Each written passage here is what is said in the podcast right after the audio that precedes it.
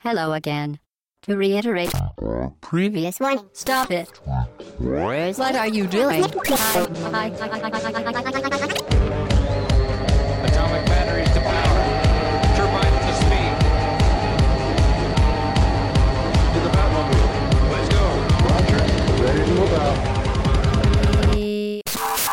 Hello again, très chères auditrices et très chers auditeurs, bienvenue sur le podcast au bas gauche droite.fr. C'est la session 129, nous sommes le 8 février, dimanche matin. Bonjour à tous, nous sommes très heureux de vous retrouver. Et pour vous accompagner sur ce podcast d'actualité, Hobbs, salut Salut Chine, euh, salut tout le monde. Faut que je fasse une blague, il paraît. Oui, Euh, il je faut que sais pas quoi rire. faire. Il faut que Merde. tu fasses rire. Mais ça viendra. Salut Pipo. Salut tout le monde. Et nous accueillons TMDJC. Oh bah TMDJC. salut tout le monde. J'ai- Ça va j'ai- voulu le dire euh, à l'anglaise et j'ai raté. Euh, alors TMDJC. TMDJC. je veux pas y arriver. Euh, moi, des fois par affreux. mail on dit salut tel délidé. Je, je ne comprends toujours pas comment tu peux te gourer à l'écrit mais Écoute, ça t'embête pas si je t'appelle TMD Lidl? Non, Ça pas du tout. tu l'as eu ta blague. À moi les cartes.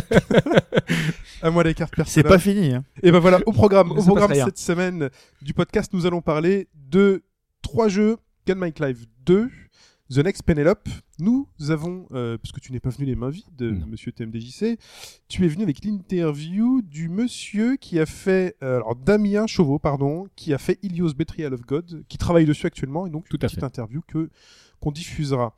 Euh, entre temps, nous parlerons d'actualité qui est chargée puisque oh là là. Hobbs n'a pas dormi. Hobbs a tué son euh, débit internet YouTube à la maison en regardant en boucle le trailer de Persona 5. Environ 70 fois, pour Voilà. de vrai. Plus, pour de vrai. plus il a regardé le live stream direct d'Atlus. Euh, voilà, donc on parlera ensuite de Street Fighter 5. Avec restez là. Restez là. On sait pas ce que tu vas dire. Non. On te fait confiance, mais a priori t'as du lourd Je sur Street pas, Fighter mais 5. Il y a du nouveau en tout Il y a cas. Il y a du nouveau et on vous donnera des impressions rapides sur Game of Thrones épisode 2, Life is Strange. Plus que ça, on en parlera plus tard, mais on le dira plus tard. Et dans le commence- programme, tu dis même pas, tu ne parles même pas du retour de truc. Wonder Boy quoi. Bah non, mais tu parles laisse- même pas de la plus grande info de jeux vidéo depuis au moins 1991 quoi. Je te laisse le Il y avait quoi en 91 Street Fighter 2. Voilà. Le 14 février, Street Fighter. pour être précis. Très bien. Mais commençons déjà par le débrief. Double débrief, puisque la semaine dernière c'était thématique. Ouais, mais on va se concentrer quand même sur le, Sur les le- le thématiques. podcast euh, thématique de la semaine dernière où on a parlé d'enrichissement personnel. Ah, j'ai écouté, il était bien. J'ai appris. Bah, J'en profite pour faire cette parenthèse d'ailleurs. Euh, Moi, j'ai- je l'ai déjà dit à tout le monde, hein, j'aime vraiment bien l'équipe de bas gauche droite, mais c'est franchement l'un des meilleurs podcasts que vous avez jamais fait. Donc, si jamais vous ne l'avez pas encore écouté, je vous invite à le faire. Une petite dédicace personnelle, Edwige, je t'aime. Tu le veux ton chèque, toi. hein il le veut. Alors, euh, on a eu pas mal de petits retours pour compléter un peu tout ce qu'on avait pu dire. Certains ont évoqué notamment l'utilisation de la 3DS au Louvre comme support de, de la culture. C'est vrai. C'est partie des choses euh, qu'on aurait pu évoquer. Sinon, il y avait des exemples plus précis. On nous a dit notamment qu'on aurait pu parler euh, d'Imagana, qui est un serious game pour lutter contre l'illettrisme. Oui. Mm. Donc on est dans la démarche de l'apprentissage par le jeu. Et Mais on est toujours contre le serious game, hein, il faut savoir. Mais en tout cas, c'était évidemment dans le thème.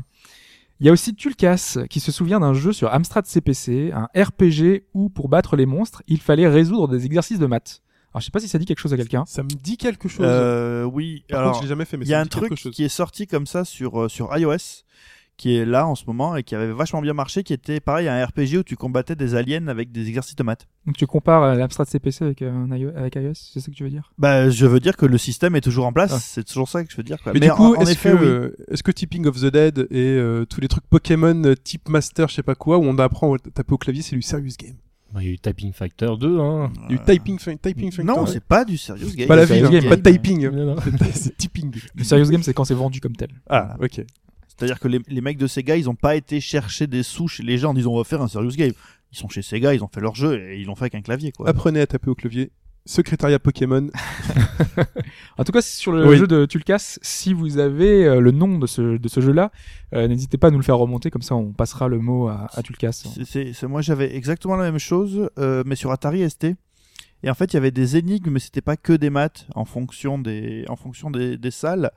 Et euh, je me souviens aussi qu'il y avait des, il y avait des pièces qui étaient spécialement buggées. En fait, il fallait se souvenir de quelle pièce c'était parce que tu pouvais, tu pouvais planter le jeu si tu faisais pas. Par exemple, il y avait des pièces où tu devais faire le truc qu'au clavier. Si tu le faisais pas au clavier, tu plantais le jeu, quoi. Et c'était assez horrible. Mais pas de sauvegarde, bien sûr. Très bien. Ensuite, Ensuite, euh, on- toujours sur le thématique, on a Chou qui nous dit qu'elle avait arrêté de lire et qu'avec les jeux vidéo, et notamment The Witcher, elle avait retrouvé la motivation puisqu'elle s'est mis aux livres qui ont inspiré le jeu. Donc c'est c'est un bon moyen finalement Mhm. d'approfondir un univers bah, qui nous intéresse, mais aussi une porte d'entrée bah, pour enchaîner sur d'autres auteurs qui seraient pas du monde du jeu vidéo et qui complètent un petit peu, enfin voilà, l'univers. Oui, euh, les univers étendus. Alors ça marche Ouais. avec plein de jeux. Hein. Il y a, il y a, Il y a- chez The Witcher, bien Gears, of. War, Gears of War aussi. il y a Gears. des, des jeux, Ouais, des moi j'avais les, ouais. les Warcraft aussi. Ouais. Euh, Il y, a, il y a beaucoup d'univers comme ça qui sont. Mais justement, après, ça permet de de- d'aller dans la science-fiction, d'aller vers autre chose. C'est c'est une démarche qui permet de de reprendre un rythme de lecture qu'on a peut-être perdu aujourd'hui avec le jeu vidéo. D'ailleurs, il y a quelque Pipo chose. a passé son permis après avoir joué à Outrun, par exemple. Tout à fait, oui. Je vais approfondir un peu le, le drift. Et bizarrement, je, je l'ai eu qu'au bout du troisième coup. Hein. C'est étrange. Hein. C'est- Bon, euh, moi, j'avais pas l'habitude de conduire une 205 et j'ai- ils avaient pas de Ferrari. Bon. Euh, c'est juste qu'on n'a pas, on n'a pas trop, a pas trop parlé euh, parce que ça nous paraissait trop évident. Mais euh, quand on parle de reprendre la lecture euh, grâce aux jeux vidéo, bah, il faut juste se dire que le, pas qui a été franchi là entre les livres dont vous êtes le héros et leur version tablette, iOS, tout ce que tu veux, ça s'est fait avec un naturel. Lone Wolf de Joe Dever, c'est génial. En avril, euh, en avril 2013, là, il a eu la sortie là de ah du, du premier euh, Jackson. euh, Richardson. Rich- non, mais non, des livres dont vous êtes le héros là, la, la maison hantée. euh, Ah, euh, Pas pouvoir t'aider là-dessus. la maison de l'enfer. euh, c'est ça, ouais, la maison le, manoir, le manoir de Le l'enfer. manoir de l'enfer, ouais, c'est ça. Ouais, j'aime beaucoup celui-là. Voilà, bah et c'est passé comme une lettre à la poste. euh, Ouais. En version iOS. Et puis voilà, il y, a- il y a beaucoup à lire. Tu lis, là, t'es obligé de Mm. lire. Tout à fait. Et tu joues. et vous ne lancez pas les... On peut lancer les dés à travers l'appli? Euh, tu secoues le, tu secoues ton, ton iPhone. C'est vrai? Ouais. Et du coup, on peut pas tricher, on peut pas dire c'est bon, j'ai eu le meilleur score? Non. Ce qui tue l'intérêt euh, un peu des livres dont vous êtes le héros. Par contre, tu peux faire le système de, des doigts, mais en, en mettant des, des marques tapage euh, à Ouais. divers endroits, quoi. Mais bon, préférez, préférez la version papier du coup, parce que Vous pouvez tricher. Si Bah êtes oui, tricheur. simple, il est plus simple de tricher, ouais. Bah moi à chaque fois c'est si vous avez réussi à tuer le monstre, avancez. Sinon vous êtes mort, super. Tu vois. Ce- Bah, là, ceci tu dit- peux revenir en arrière. après. Ceci dit, tu avais certains livres qui étaient très bien faits où euh, le jet de dés, ne... enfin c'est pas forcément le, le jet le plus fort qui faisait que tu avais le meilleur score. Donc euh, en fonction du, du nombre de, de ton jet, t'allais à une page ou une autre. Et t'étais si tu voulais tricher, t'étais obligé de lire. Du coup, euh, parce que des fois, bah, c'était pas forcément le meilleur score. C'est travail. Ils sont passés après les, les petits les petits losers comme moi. Collection Les Sorciers, si vous vous souvenez. Le débrief. Euh, on va terminer avec un petit erratum d'Ed- d'Edwige justement euh, qui nous disait que le papa de Papers, Please n'était évidemment pas Gonzalo Frasca mais Lucas Pope. Je dis Oui. euh, évidemment puisqu'en fait la veille du podcast, il avait mis donc Lucas Pope avait mis euh, son nouveau projet euh, Return of the Obra Dinn dont on avait déjà parlé. Euh, il avait mis il avait mis à jour en fait avec une super mise à jour euh, que, que je, je recommande à tout le monde avec une refonte complète du bateau parce qu'on joue sur un bateau et euh, il a rendu dynamique bah, le cordage, les voiles, les ombres, ce qui fait qu'il y a un mouvement euh, quand on se balade. C'est, un lieu, un petit, un espèce de lieu clos quoi, et ça rend super bien en Si mouvement. vous avez le mal de mer, c'est horrible. Ah oui, ça, ça, oui, ça, le renforce un petit peu. Et en plus avec le rendu de couleurs euh, très Mac des années 80, ça, bah, ça saute encore plus aux yeux, donc ça rend vraiment bien. Donc voilà, ça m'avait marqué et c'est vrai qu'on aurait dû se corriger automatiquement. Ok. Mais voilà, voilà pour le débrief. Un truc, j'ai écouté Silence en joue cette semaine et euh, ils ont chroniqué un jeu qui euh, émule un peu le ZX Spectrum ou un truc comme ça. C'était la semaine dernière. C'était la semaine dernière, hein, c'est ça? Oui. J'ai pensé à toi. Je sais pas si t'es au courant. Ah oui, avec la, oui, oui, oui, je- avec la spécificité du ZX Spectrum et de ces quatre couleurs sur quatre pixels là. Voilà, voilà. C'était juste pour toi, pour te faire un bisou. La question, et cette euh, semaine, la question, c'est monsieur TMDJC qui est venu avec. Ouais, alors je, je tiens à dire quelque chose. Toutes les semaines, j'écoute au bas gauche droite et je me rends compte, à cause de Hobbs, très souvent, qu'il y a plein de choses que je ne sais pas. Alors je pourrais dire je suis très content, tout ça, j'apprends des trucs, etc. Mais là, je viens exprès pour me venger parce que la dernière fois que je suis venu avec une question, il a trouvé la bonne réponse. Il est énervant. Donc hein. voilà, donc j'espère parce que là c'est vraiment l'ego qui je vais parle. trouver, hein. Voilà, mais voilà, je, je mets la pression derrière le- en espérant. Et si jamais de toute façon je n'arrive pas à le battre aujourd'hui, je reviendrai avec une autre question. Mais euh, Hobbes aime beaucoup ce genre de, de pression. Il est très fan de Jean-Michel Aulas. C'est- comme ça, tu sais, c'est avant. une Tu sais, tu pression. mets une petite Ouais. pression juste avant, tu vois, c'est, Ça marche bien. ça marche Voilà. bien. Alors je vais cumuler les deux, donc je vais, je vais poser une question évidemment à, à Hobbs, mais vous êtes invité euh, à Elle est participer. pour Hobbes, Euh, C'est vraiment, c'est vraiment, c'est pour, c'est pour Ah, toi mince. que j'ai, au départ, je me suis dit parce que duel. c'est- devenu, l'heure du, du, du, du duel. c'est devenu la question euh, aujourd'hui parce que voilà, mais euh, au départ, je me suis dit tiens, je vais lui poser une question euh, très rapide, donc ce sera forcément une réponse collégiale parce que le but du jeu, donc c'est que, euh, c'est Ah. que vous aidiez Ouba. Hobbs. Ouba ouba. Et, et ce sera une question sur le jeu de combat parce que c'est c'est voilà, c'est c'est ma petite dédicace personnelle à mes copains de, de bas gros points. Et la question que je vais vous poser, c'est quel adversaire Zangief n'a jamais combattu? Alors, avant de, de proposer donc des, euh, des réponses ici, il faut, euh, il faut savoir que euh, il y a des fins canoniques, d'autres qui ne le sont pas, etc. Mais là, on parle vraiment tout jeu confondu. Je dis bien tout jeu confondu. Quel adversaire Zangief C'est en rapport avec l'actualité, hein, depuis qu'on sait que. Poutine est autiste. Exactement. Parlons Zangief. Est-ce qu'il a déjà combattu Agar, le maire de Metro City? A-t-il combattu Kuma, l'ours de Tekken? Est-ce qu'il a combattu Aomaru de Samurai Spirit? Ibiki de The Last Blade Athena d'Athena Urien de Street Fighter 3 Jeddah de Vampire Savior Hydron de Raiders Il y en a trop là. Strider Ryu de Strider Ryu ou Leona de The King of Fighter. Donc quand j'ai dit que je voulais battre Hobbs, je ne rigole pas, Et donc là-dedans, on doit trouver le- lequel il a lequel jamais. il n'a jamais combattu. Et, euh, je peux te- Pourquoi est-ce qu'il aurait battu Urien de Street 3.3 sachant qu'il n'est pas dans Street 3.3 Sauf que ça voudrait dire que Urien revient d'un épisode de. Bah non, c'est pas possible. ça. Ah, attends, il est peut-être dans un truc, un Fighters Ultra Megamix de l'univers qu'on Ouais, connaît pas. Parce ou- que le. C'est quoi? C'était quoi la liste euh, Alors je refais. Agar, Kuma, donne, Ibiki. donne les jeux. donne les Alors jeux. donc euh, On va faire Agar, au- donc euh, Metro City, c'est Final Fight. Alors Final Fight, il a dû faire une apparition dans Final Fight, un truc, un truc dégueu, tu vois. Mhm. Kuma, donc l'ours de Tekken. Bon, bah, ça, les Street Cross. oui, mais Tekken. Agar, ouais, non, il a dû, il a dû le, il a dû le choper quelque part. Euh, Aomaru de Samurai Spirit. C'est un jeu SNK, mais pourquoi pas dans un SNK versus Capcom C'est pas impossible. hein. Et tu te souviens d'Amumaru, toi? Enfin, je- Mais euh, pourquoi pas Je me souviens pas de SNK versus Capcom, j'en ai pas un bon souvenir. Donc, euh, C'est le SVCKO ou c'est. euh, non, là, si je te le dis, je te donne la réponse. c'est bien joué. Euh, C'est bon, on peut éliminer, ouais. Ibiki de The Last Blade. pareil, même problème. Même Athéna d'Athéna. Gros problème même. Ouais, mais Donc- Capcom versus SNK et SNK versus Capcom, euh, Street Fighter, pardon, le chaos. Pourquoi pas? Urien de Street Fighter 3. Donc Je- Jeddah de Vampire Savior. Hydron de Raiders. Strider Ryu de Strider Ryu. Et Leona de The King of Fighters. Alors, à mon avis, Vampire Savior, on peut déjà l'enlever parce Moi, que... je vote l'énorme piège Street 3-3. Il a jamais affronté un autre personnage de Street. Hmm. Parce que Urien, non, je l'ai, enfin, Tu le vois très bien, mais tu Je- le vois pas. je le vois pas ailleurs. Le mec de Vampire Savior, je suis quasiment sûr, je suis quasiment certain qu'il y a eu euh, Street et Vampire Savior ensemble. Donc ça... Alors, Hobbs, c'est toi qui choisis, c'est ta question, hein, c'est pour toi. C'est toi, c'est pour toi la défaite. Euh, On est d'accord que cette question est totalement dégueulasse. hein. Elle est totalement dégueulasse. gratuit, Elle, voilà, est, euh, elle craquée, je veux Elle dire. est complètement craquée. Surtout sur du street, quoi. C'est une oméga question, tu peux faire n'importe quoi. Ah pour que oui, ça non, passe, mais là, quoi. c'est, euh, J'ai envie de te faire confiance là-dessus. c'est vrai? Ouais. Oh là là. Urien de Street 3-3 C'est ton, Allez. c'est ton dernier mot Allez, on valide. Hobbs Adieu, dit rendu. Urien de Street 3-3. La réponse en fin de podcast. Vous, les spécialistes de jeux de combat, on vous laisse réfléchir pendant que nous parlons de Gunman Clive 2.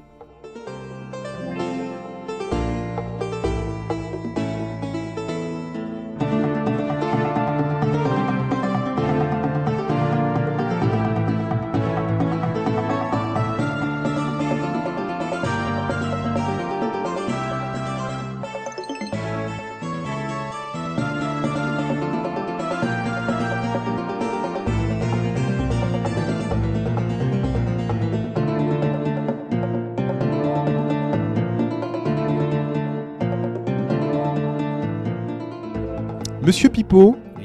Gunman Clive 2 sur 3DS, Tout à fait. qui est sorti il y a peu de temps. Tout à fait. C'est la suite du premier Gunman Clive. Incroyable. Jusque-là, ça va. Jusque-là, c'est bon.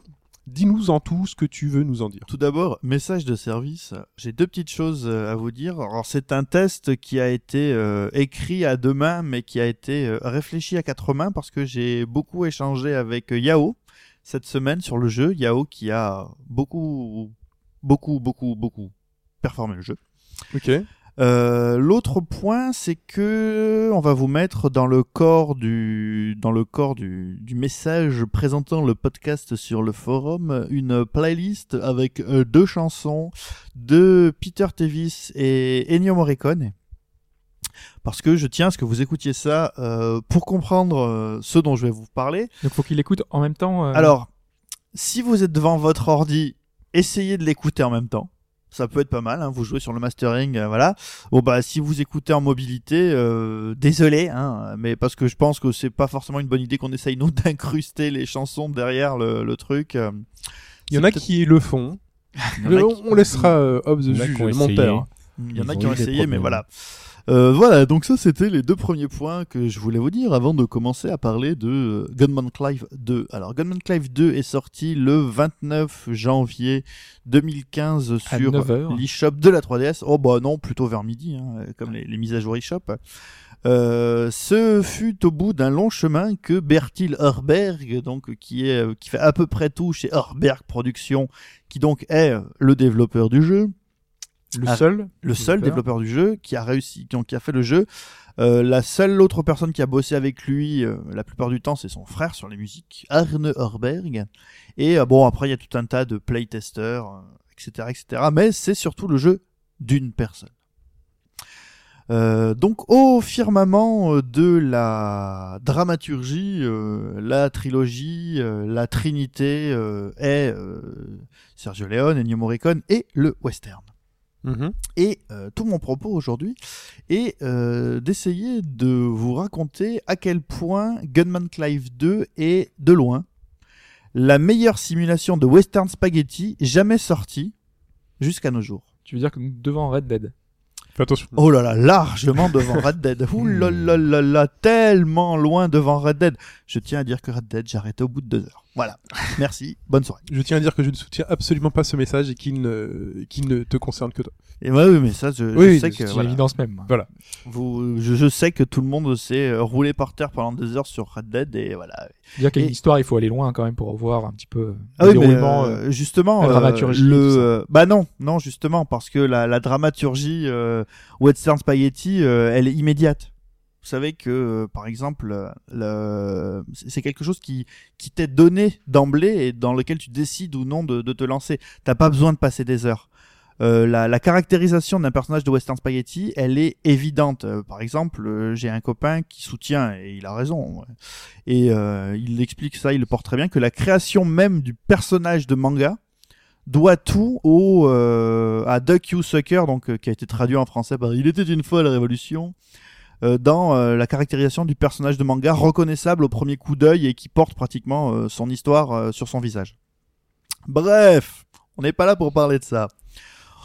On est là pour commencer par écouter euh, Peter Tevis et Ennio Morricone dans cette formidable chanson qui s'appelle euh, A Gringo Like Me et euh, qui a la particularité d'avoir euh, très peu de paroles mais euh, répétées en boucle avec euh, les motifs qui se répètent dans un crescendo euh, assez intéressant, c'est-à-dire que tu as euh, un premier, une première répétition des paroles, donc qui sont euh, Keep your hand on your gun, don't you trust anyone, There's just one man that you can trust, it's a dead man or a gringo like me. Voilà. Donc ça, c'est les paroles de la chanson. Ok. Toutes les, chansons, toutes les paroles de la chanson sont là-dedans.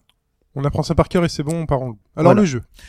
Donc, quand ce passage-là se répète, il part en crescendo.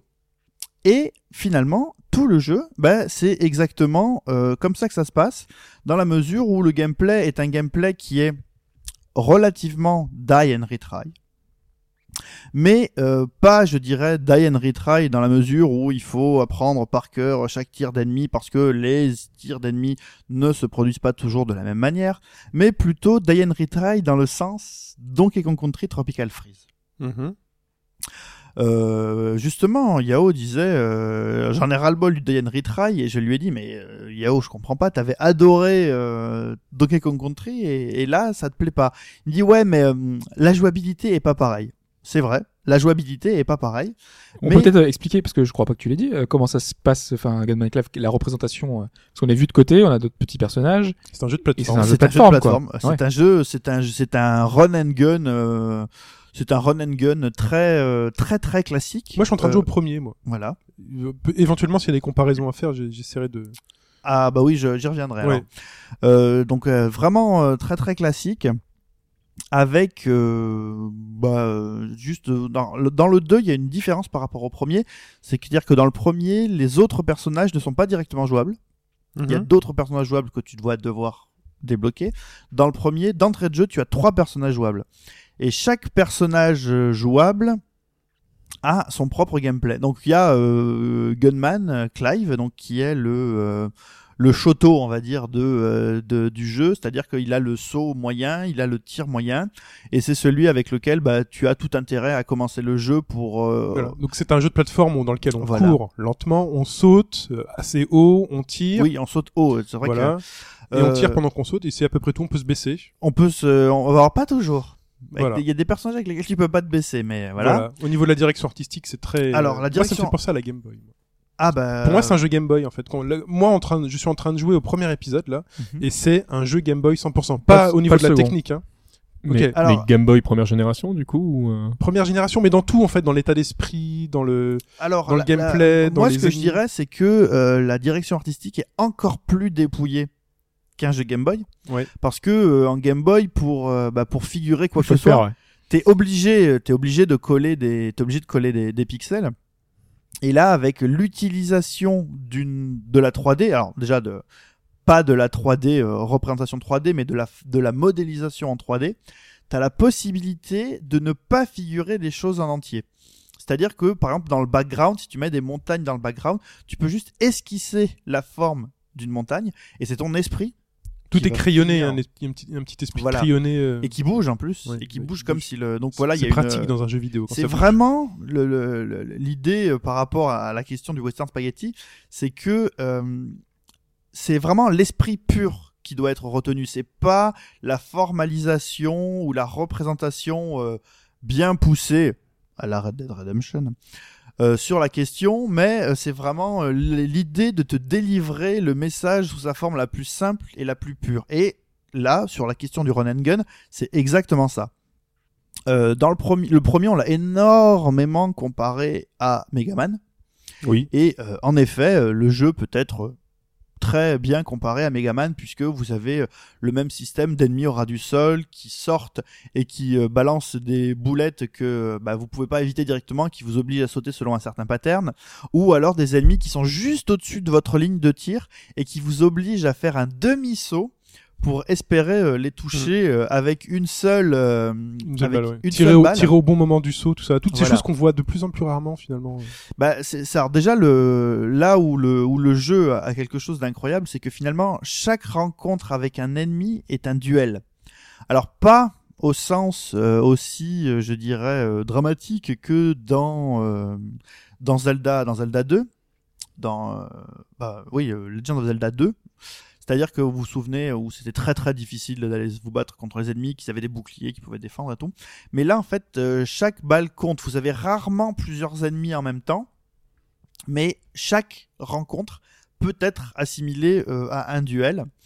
Euh, alors, dans un premier temps, ça va vous paraître purement Diane Retry, et comme euh, on l'a dit avec Yao, mais vous allez vous apercevoir que dans un deuxième temps, bah, vous avez comme une marge de manœuvre qui peut être assez large pour vous sortir de, de chacun de ces duels. Euh, au niveau de la plateforme, donc en fonction des personnages que vous utilisez, alors c'est euh, abordable, largement abordable avec euh, Clive. Euh, c'est hyper facile avec Miss Johnson. Mhm. C'est quoi est, les différences? Alors Miss Johnson, en fait, c'est comme Peach, elle flotte quand elle saute. Ah, ok. hmm. Elle tire moins loin, mais elle flotte quand elle saute. Alors, et par contre, ça devient euh, assez difficile avec euh, le troisième personnage qui est euh, Chief Bob, parce que Chief Bob, qui est un Indien, euh, se déplace plus rapidement que les autres personnages. C'est Todd. Euh, ouais, sauf qu'il a un autre problème, c'est que c'est le seul qui n'a pas une arme à distance. Au lieu de- d'avoir un flingue comme Clive et Miss Johnson, il a euh, bah, une lance. Mais en fait, ça dépend de la façon de jouer parce que euh, Il y a plein de personnes, euh, une portée trop courte et ça va pas leur aller, alors que d'autres, il suffit de se rapprocher et ça va aller quoi. Oui, oui, mais c'est ça, c'est que du coup, vous avez vraiment la possibilité d'aborder, euh, d'aborder le jeu au niveau du gameplay. Ils sont là dès le début ou euh, ces trois-là sont dans le début. Il y a un quatrième mode débloquable dont la particularité du gameplay que vous n'avez pas d'arme. ouais. Voilà. et qu'il va falloir vous démerder pour finir le jeu sans jamais tuer personne. C'est très difficile. Euh, autre particularité par rapport au 1, c'est qu'il y a des niveaux euh, vus de derrière. Ah. Alors il y a un niveau, c'est Star Fox. C'est exactement fait comme euh, Star Fox. Alors il faut savoir que le jeu est bourré de références jusqu'à la gueule. Et ça, bah, ça c'est une des particularités aussi du Western Spaghetti, c'est que le Western Spaghetti a adoré euh, recycler aussi tout un tas de références pop culture qui n'avaient absolument rien à voir avec l'image canonique américaine et John Fordienne euh, du western. Tu peux m'expliquer du coup pourquoi est-ce que dans un western spaghetti il y a des dinosaures? Bah justement, ça c'est la, la et pourquoi dans un western spaghetti il y a un mec qui se balade avec euh, une euh, avec une bière avec sur lui en permanence? Euh, je ne sais pas. Bah voilà, Django c'est ça le western spaghetti. Pourquoi dans personne euh, dans mon nom et personne t'as un personnage qui n'a pas de nom qui est euh, plus fort que n'importe qui et même que le plus fort de tous. On va dire que c'est plus crédible qu'un dinosaure qui se balade en ré- Enfin, je sais pas. Bah, tu sais, c'est le côté un peu jeu vidéo. Quand tout à l'heure je disais, euh, donc euh, premier épisode, ça me fait penser à un jeu Game Boy. C'est surtout aussi parce que à l'époque de ces jeux-là, on se posait pas trop la question des ennemis, de la crédibilité des ennemis. Dans le premier Gunman Clive, vous marchez, il y a un canard qui fait des petits allers-retours entre deux caisses. S'il vous touche, vous êtes, vous êtes, vous mourrez quoi. Bah oui. Il y a des, il y a des oiseaux qui viennent et qui te chient dessus des bombes. Mais tu te poses pas la question parce que c'est un jeu vidéo et, c'est pour ça que ça me fait penser à ce côté enfantin du style, c'est quelque chose qui bouge qui n'est pas moi, c'est donc forcément un ennemi. Dans la vraie vie, c'est pareil. T'as jamais vu les oiseaux d'Hitchcock? Oui, enfin bon, mais là, là ils sont, ils- le, le- le petit canard qui marche, euh, même qui marche avec sa famille, parfois ils sont deux ou trois. Tu te dis, mais il y a, il y a rien de, il y a rien d'offensif. C'est bah non, on est quand même obligé de les tuer. Voilà, donc C'est Duck Hunt, en fait. voilà, c'est tout l'aspect jeu vidéo en fait qui ressort euh, de l- pas besoin d'avoir de crédibilité particulière pour dans la dans la dans la chanson donc euh, A Gringo Like Me euh, le refrain central qui est différent des autres refrains dit euh, Don't be a fool for a smile or a kiss or your bullet might miss Keep your eyes on your goal. There's just one rule that can save you and your life. It's a hand on your knife and a devil in your soul. D'ailleurs, ce devil, vous allez en avoir besoin puisque à un moment vous allez rentrer dans un château avec un pont-levis qui se fermera une fois que vous l'aurez passé. Mhm. Ça vous rappelle quelque chose? Devil May Cry, par exemple. Castlevania surtout, puisque vous rentrez dans vous rentrez dans, dans ce château du malin et dans le château du malin, ah bah, vous en fait il y a un niveau Tetris où les pièces de Tetris tombent Ah, et vous devez sauter de pièce. Alors ça c'est quelque chose qu'on avait déjà vu dans euh, dans dans Rayman, dans les nouveaux Rayman, dans les Origins et les Legends. Donc le jeu euh, recycle comme ça euh, beaucoup de références, même trop. euh, Horberg disait sur sur Twitter, vous me parlez de références de jeux auxquels j'ai jamais joué. Donc je suis très content que ça ringue belle pour vous, mais moi je sais absolument pas de quoi vous parlez. absolument rien à foutre. Donc pour moi ce ce n'est pas ça. Et donc voilà donc le, le- Et il ment ou pas quand il dit ça? Euh, non, je pense pas qu'il mente. Je pense qu'en effet, il a pensé à Castlevania, il a pensé à Megaman, il a pensé à Tetris, Hmm. c'est évident. Il a sans doute pensé à Star Fox. Mais après, je pense qu'on a pu lui parler de Thunderblade parce qu'il y a plusieurs niveaux en fait vus de derrière. D'accord. Il y a- il y a- on a pu lui parler de Thunderblade. Il y a peut-être pas plus. D'accord, pensé c'est que des ça. références plus subtiles. Hein. C'est pas les mecs qui ont fait Shadow of the Mordor et qui disent Assassin's Creed, je connais pas? Oui, voilà. Non, euh, ok. non, non, mais- non, non, c'est c'est plus. ok. Il, il assume les assume. références qu'il a faites, il les assume, Ok. et celles que les gens voient alors qu'il en a jamais Ah bah, parlé. oui. euh, Mais est-ce Voilà. que c'est vraiment important pour le jeu? Non, parce que ça change pas la, ça change pas le gameplay. Puis voilà, c'est juste. euh, bah, ça fait plaisir. Ça fait Voilà. plaisir aux gens qui connaissent les, les trucs. Oui, ça, c'est- le clin d'œil, quoi. C'est du fan service. Et euh, donc voilà, euh, surtout euh, le jeu est complètement fou. Euh, comme disait Hobbes pour l'avoir fait remarquer, euh, vous avez des dinosaures. À un moment, vous êtes poursuivi par un tyrannosaure. Euh, vous avez diverses montures, dont une qui est un panda. Ouais, j'ai vu, il est mignon, Euh, le panda. le, le panda mignon est très sympa, est d'un niveau très difficile parce que le panda est un animal assez flegmatique et donc la jouabilité de plateforme est un peu. Le euh, panda il fourbe. Non, non, c'est juste la, Non. la jouabilité touchée par le fait que bah, votre panda ne grimpe pas tout de suite quand il accroche une. euh, Et là, vous êtes poursuivi par une scie mécanique qui fait environ 10 mètres de haut et qui essaye de vous découper en morceaux. Donc c'est pas le rhinocéros de Donkey Kong, C'est pas le rhinocéros. c'est à ça que j'ai pensé. comme quoi. La difficulté principale est sur les boss? Non, alors justement, les, les boss créés, alors les boss sont géniaux. Moi, je trouve que les boss sont géniaux parce que euh, ils ont tous des patterns bien particuliers qui ne sont pas si systématiques qu'on peut le croire. c'est ce que j'ai remarqué sur le premier épisode Voilà, aussi. ils peuvent un peu. En, en gros, ils ont trois ou quatre phases dans leur pattern. Et, euh, cette, euh, et ils peuvent les alterner, et pas les faire systématiquement dans le même ordre. Ce qui fait que pour pouvoir arriver au bout d'un boss, il y a vraiment un balai qui se met en, en place. Et si vous jouez par exemple avec le chef Bob et son arme euh, qui, n'a, qui a une très courte portée, c'est là que vous voyez que le jeu a vraiment été pensé en termes de gameplay et de précision sur, des, sur des distances très courtes et sur la possibilité que vous puissiez le parcourir autour de tout ça. Mhm. Et euh, alors voilà, donc vous allez avoir dans le jeu des robots géants, puisque le jeu commence in medias res. Euh, on sait pas du tout euh, d'où ça sort, et il y a un robot géant qui est en train de ravager une ville, et Gunman décide de se lancer euh, comme le comme le, le- le fameux gringo de la chanson de Ennio Morricone et Peter Davis à la poursuite de ce but qui est d'abattre ce robot qui est en train de ravager. Et euh, donc tout ça pour vous dire que le jeu brasse à une vitesse incroyable les, euh, les références sur tout et n'importe quoi. Et c'est quoi finalement qui t'a plu? Parce que je sais que t'es ultra méga supra fan de ce jeu-là. Et euh, est-ce que c'est les références justement? Est-ce que c'est vraiment le gameplay aux petits oignons? C'est quoi? C'est Bah, il y a tout. Il y a euh, le fait que ce soit euh, construit comme euh, cette chanson, vraiment, hein, vraiment la manière de la chanson, c'est-à-dire que les refrains se répètent exactement de la même manière. Et comme c'est un die and retry, donc il ne tient qu'à vous de pousser, je dirais, la répétition du même motif vers le crescendo comme dans la chanson, en ne mourant pas dans ces séquences-là. Les, checkpoints sont assez bien placés, ce qui fait que quand vous arrivez au bout d'une séquence, vous avez une vraie sensation de maîtrise encore plus dans les niveaux de difficulté euh, élevés. Alors vous pouvez commencer en normal pour jauger le jeu et dès que vous vous sentez un peu à l'aise, passez en hard et si une fois que vous avez fini le jeu, vous vous sentez vraiment à l'aise, passez en no damage. Parce que comme ça, en no damage, c'est vraiment, vraiment la quintessence du jeu et c'est là qu'il y a une- un ballet de la mort. est-ce que la musique euh, part, enfin, en- enfin, le, il y a un rythme, un truc un- Moi, je parle de la musique d'Ennio Morricone. Ouais, mais justement, est-ce que du coup la musique là, elle a la, un la musique, impact la musique du jeu en fait euh, brasse euh, les différentes, euh, les, les différentes. euh, D'accord, mais elle va, elle va, elle joue non. pas sur. euh, La, la musique du jeu est sympa parce qu'elle rend bien compte euh, de la folie du jeu, je trouve, mais moi personnellement j'ai fait tout le jeu en, écoutant Ennio Morricone. pardon, euh, pardon Arne Horberg, mais euh, voilà, moi j'ai pensé directement à ça quand j'ai fait le jeu.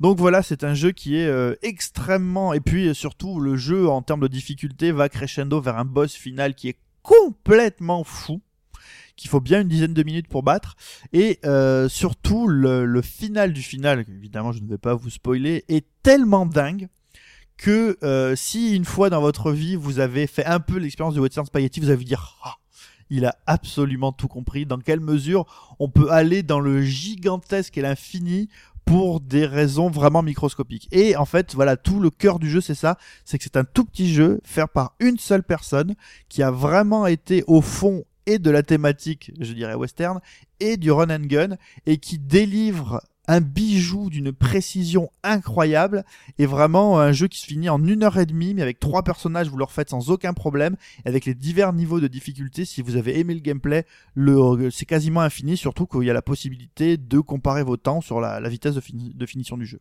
Et en plus, c'est sur 3DS et ça coûte que dalle. 2,99€, 1h50 de jeu refaisable à l'infini Et ça arrive sur les autres plateformes hein, parce que le premier était, sûr. était sur iOS, sur Android, sur PC. D'ailleurs, le premier avait la particularité qu'il avait dit que euh, il était la- la- les plus grosses ventes, ça avait quand même été sur, euh, 3DS. 3DS, ouais. Donc, euh, il a privilégié ça à mort. quoi. De toute façon, tu m'as dit Megaman, tu me l'as vendu, hein, c'est bon.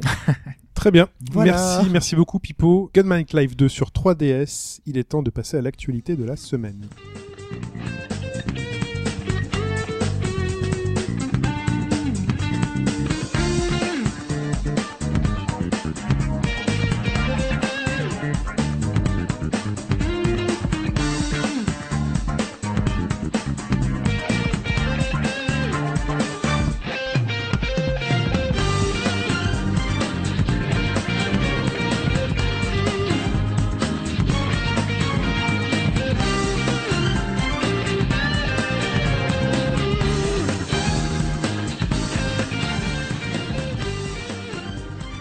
L'actualité.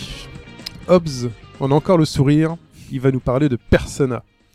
Ouais, on va revenir finalement sur euh, la mise en scène absolument géniale, puisque l'annonce de Persona 5, c'est un petit peu la façon dont ça a été présenté, moi, qui m'a qui m'a un peu marqué, parce qu'en fait, euh, voilà, ils ont ils ont fait 30 heures de live, mais C'est fou ça. donc euh, on- ils ont voulu faire plaisir aux fans, donc ils ont passé plein de plein de choses en rapport, hein, forcément. Oui, mais 30 heures. Mais oui, avait 30 heures, c'est c'est- voilà. Putain, mais c'est c'est extraordinaire. Non, mais il faut imaginer un Nintendo Direct qui dure 30 heures, par exemple. Ouais, mais il n'y a pas toujours euh, quelque chose en fait. Il y, a des- il y a des compteurs pour dire dans 10 minutes il y aura ça, dans 20 minutes il y a ça. Il y a un espèce de décompte avec euh, certaines images, certains trucs pour, pour faire passer Ouais. le temps. Ah, Persona Dancing All Night Pendant longtemps, il y a, il y a des musiques qui passent. Euh, Justement, ils ont fait un classement des meilleures musiques de Persona, euh, des meilleurs personnages. Voilà, ils ont toujours un petit truc à, à montrer, à, à présenter. C'est fou. Voilà, C'est fou. Fan service jusqu'à la dernière goutte. complètement. Donc ils ont passé de, de vieux trailers, mais aussi de nouveaux, parce qu'on a aussi donc vu Persona 4 Dancing All Night dont tu parlais euh, à l'instant. Euh, on a notamment eu le, le droit au thème, à la présentation du thème de, de, de ce jeu-là. Mais bon, ce qu'on voulait voir dans ces 30 heures, c'était donc Persona 5, et ils ont franchement mis le paquet pour la présentation. Parce que beaucoup, pour beaucoup de gens, euh, la présentation de Persona 5, ça a été le trailer. Ça a été un peu l'apothéose. Mais avant ça, il y a eu beaucoup de choses. Déjà, à Myst... C'est c'est- juste pour te couper. En plus, il y avait du monde. il- C'était dans une salle. euh, Ah oui, mais c'était un concert. C'était, annoncé euh, loin, loin avant. Oui. complètement. Bon, déjà, Amistream, donc déjà, ils nous tease avec une sorte de, de chapeau de magicien. Euh, on savait pas trop si c'était lié ou pas à Persona 5. A priori, oui, parce qu'il y avait la couleur rouge qui, qui revenait. On a fait le lien, en fait, quand on a eu ensuite de faux JT. Donc, ils avaient fait une vraie émission avec une présentatrice euh, qui annonce qu'un certain fantôme va faire une apparition dans les jours qui viennent. Oui, bon. Euh, elle disait qu'on en parle dans les journaux. Et effectivement, le lendemain, dans les journaux, euh, la presse, enfin Atlus avait euh, payé certains magazines avec euh, des, des, des- enfin, une page de pub complète avec euh, Du fantôme. public rédactionnel. voilà, donc c'était super préparé, mais vraiment à fond. Préparé jusqu'au fameux concert, justement, qui clôturait les 30 heures de live. Le concert se termine, les musiciens saluent la foule, et là, panne de courant. La salle plongée dans le noir total. Le public qui sort des petits bracelets rouges, parce que le rouge, c'est la couleur de Persona 5. Énorme explosion autour de l'écran. Des alarmes qui retentissent avec euh, le bruit d'hélico, la police. Tu dis, qu'est-ce qui se passe? C'est quoi ce délire? C'était ouf. et là, le trailer qui se lance avec les hélicos, parce que en fait, qu'est-ce qui se passe? C'est Fantôme, le nouveau héros de Persona, qui est un lycéen le jour, euh, qui est euh, finalement, on va retrouver tout ce qui a fait le succès de Persona 3 et 4, avec les, acti- les activités scolaires notamment. Mhm. Euh, donc ça, ça va pas changer. Par contre, on n'a pas la confirmation que les social links seront de retour, donc a priori, il n'y a pas trop de doute, mais euh, parce que ça a beaucoup marché avec le 3 et le 4. Mais dans les, Bon, on dans sait les jamais. menus qu'on a vus, en fait, il y avait juste le nom japonais des social links. hein, donc, euh. C'est- C'était pas présent. Il n'y avait pas le nom social link. euh, Ah, il me semble avoir vu un truc sur Noël. Justement, il n'y avait pas écrit social link, mais il y avait le nom japonais. En fait, il y avait la traduction en anglais du nom japonais habituel, qui est je sais plus trop quoi, mais il me Ouais, semble avoir vu sur vérifier. gaffe. mais il me quoi. semble, il me semble pas justement qu'il y, enfin, il y avait pas cette précision, donc on n'est pas sûr en fait. Enfin, ce serait très étonnant qu'ils le rajoutent pas. hein. Non, mais je pense aussi que ça, y- ça y sera. hein, C'est, mais on sait jamais avec Atlus justement, parce qu'ils nous ont un peu surpris. Et donc, si ce personnage le jour, là, il est un petit peu le lycéen classique, la nuit, il met son masque et il devient finalement euh, un, voleur, mais pas le mauvais voleur qu'on voit dans, pas mal de, choses, la connotation négative. Là, euh, on l'a appris après, euh, après l'annonce par les producteurs. En fait, quand il évoque ce voleur-là, il évoque des influences. Il parle notamment de Lupin. Donc, dans son esprit, le voleur Mais tel Lupin, qu'il est représenté, Lupin en français ou Lupin the Third? Dans Lupin the Third, effectivement. Donc, mais bon, on est dans cette dans cet esprit-là parce que donc il veut que le fantôme soit apprécié des gens, donc que ce soit finalement une sorte de Robin des Bois euh, moderne, euh, du voilà, parce qu'en fait le thème, on le savait déjà depuis quelque temps, c'était l'émancipation, mais il a apporté des précisions sur cette euh, émancipation. Donc il, il expliquait que aujourd'hui dans la société actuelle et notamment dans la société japonaise, les gens euh, n'apprécient pas forcément leur vie euh, quand ils ont des rêves, mais Mhm. ils sont un petit peu euh, attachés, euh, ils sont finalement enchaînés à leur vie sans la possibilité de la changer.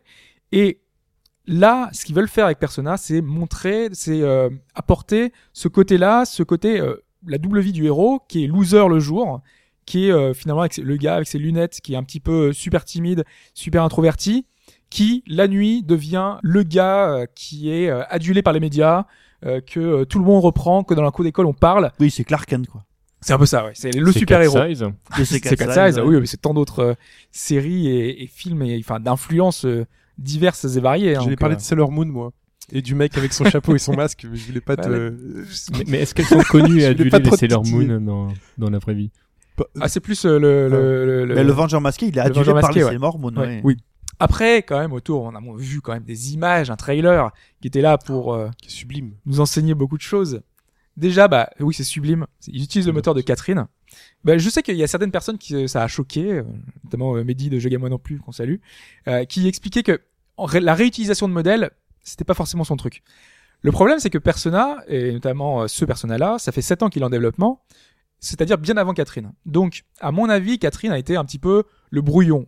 On, essaye le moteur, on voit comment ça fonctionne, euh, on essaye divers techniques et on voit comment ça peut, ce que ça peut donner sur une console next-gen, donc la PS3 à l'époque.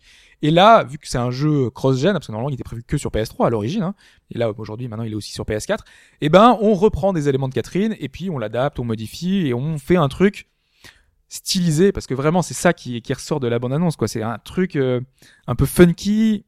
C'est un peu ça qu'on attend finalement des RPG modernes, c'est qu'on prenne des risques sur euh, bah, sur divers éléments et là en l'occurrence sur la direction artistique et ça va être super Ah, intéressant C'est ça de que t'attends, toi.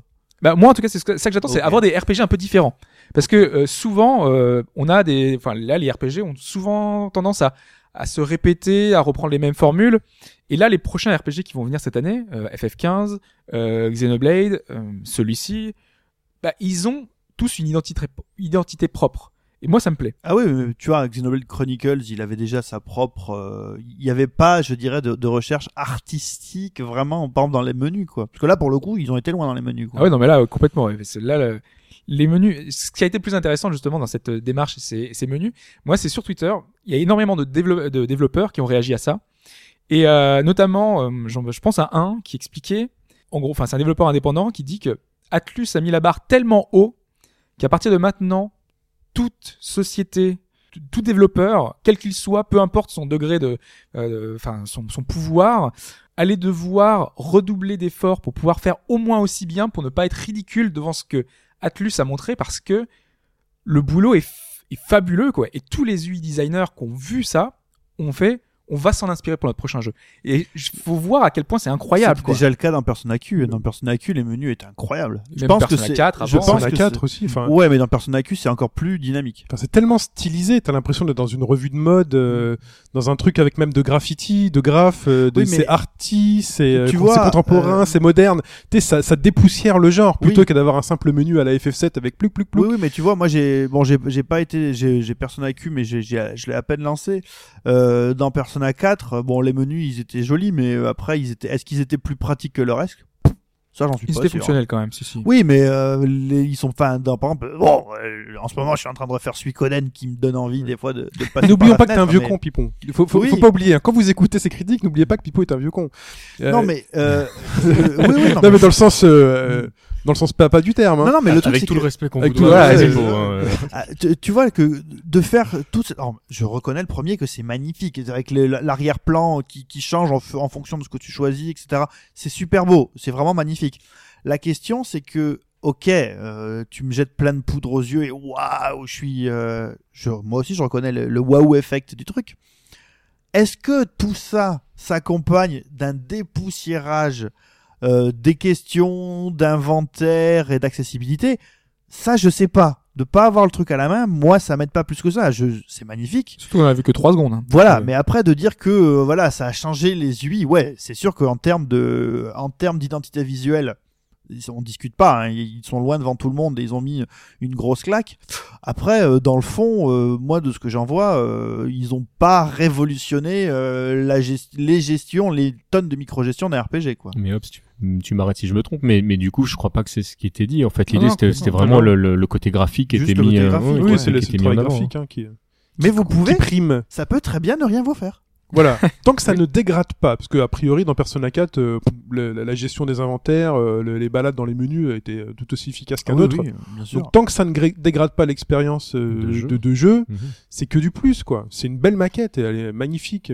Ouais. Hobbs. mais hormis cette maquette oui, parce qu'en que plus ça- on a vu des choses dans le du jeu. Ça, c'est du détail, quoi. On a vu surtout le jeu, on a vu notamment les donjons qui ont été retravaillés, et ça, c'est très intéressant parce que Persona 4 avait été assez critiqué de ce point de vue-là, c'est que un donjon dans Persona, euh, habituellement, enfin, et dans Shin Megami Tensei, à l'origine, c'est assez travaillé, il y a, il y a, il se passe quelque chose. il y a Et une là- identité dangenesque c'est vrai Ouais. Non, mais Ça, complètement. Et dans Persona 4, on est quasiment dans du couloir où on se balade et on essaye d'aller au, à l'étage suivant. Mm. Ça avait peu d'intérêt. Et donc là, ce qu'on nous a proposé, ce qu'on a vu notamment, on a vu des phases de, pla- plateforme, on a vu des phases d'infiltration. Donc on aura sans doute, parce qu'on n'a pas vu énormément de choses non plus, pas mal de euh, travail sur la façon d'aborder le donjon et très inspiré notamment, on on a parlé de Persona Q justement, qui avait cette euh, touche Etrian lycée. Donc peut-être que ils ont tiré les leçons de tout ça, ils se sont dit que ça leur a plu, les fans ont adoré ce côté-là, et ben on retrouve, euh, vu que les gens ont acheté malgré, malgré le fait que ce soit difficile, malgré le fait que euh, les donjons, bah, du coup ça, ça amène à réfléchir, c'est pas simplement je me balade et, euh, et on fait des ventes parce que c'est un jeu tellement simple qu'on se balade, Euh, non, pas Persona Q, non. voilà, donc euh, là pour le coup, c'est c'est vraiment intéressant cette démarche-là. Après voilà, il y a plein de détails qu'on pourrait euh, sur lesquels on pourrait revenir, mais on aura le temps justement de, de, de détailler tout ça dans les prochains mois, les prochains parce que a priori il sort toujours en 2015, a priori, on espère. Euh, mais euh, mais voilà, en tout cas, ce trailer est magnifique, ce trailer est fabuleux et euh, j'attends encore plus que je ne l'avais j'attendais encore avant Mhm. euh, grâce à ce trailer donc euh, On se met à rêver d'environnements un peu plus vivants que dans Persona 4 où les personnages étaient simplement debout. Là, on voit des passants à un moment donné, donc ils traversent une gare, on voit des passants qui marchent. On a l'impression qu'on va pouvoir explorer vraiment euh, cette ville un peu plus en détail. euh, Enfin, Les, les, ça donne envie. les all-out dans les combats ont l'air d'être Ah, particulièrement euh, Non, non, mais enfin, Oui. là, il y a, un- on montre un All Out et euh, c'est Ouais. énorme, quoi. Je veux dire, tout le monde s'y met, ils deviennent tous fous. euh, là, pour le coup, ouais, ça pète. Ça peut être bien. En Voilà. tout cas, tu voulais rajouter quelque chose sur Atlus Euh, Steam bah, non, mais c'est dire que quand même le trailer a été vu quasiment 2 millions de fois euh, Allez le voir. ce matin. Non, mais 2 Donc, millions, c'est 70 fois par toi. mais 2 millions pour un trailer, je sais pas si vous imaginez, mais c'est absolument énormissime, Persona, ça reste une série totalement bien niche. connue pour l'amateur de RPG. Voilà. Ça reste connu. Euh, voilà, là, euh, on a la... quand, t'écoutes certaines personnes, t'as l'impression que c'est bon, quoi. Persona, c'est euh, le prochain GTA 5, quoi. Ça Il y a un buzz, il y a un buzz fou. Après, je sais pas, on- chacun se construit sa timeline sur les réseaux sociaux. Voilà, on, on suit pas tous les mêmes personnes, mais il y a l'impression vraiment qu'il y a une grosse, grosse, euh, grosse hype là. Mais de toute façon, Persona 4 a démocratisé Oui. euh, enfin la Donc, saga Persona. C'est peut-être l'épisode de, de l'e- de l'explosion Au de la point maturité. qu'il y a des gens qui ont trouvé que Persona 4 c'était pas bien, gna gna gna.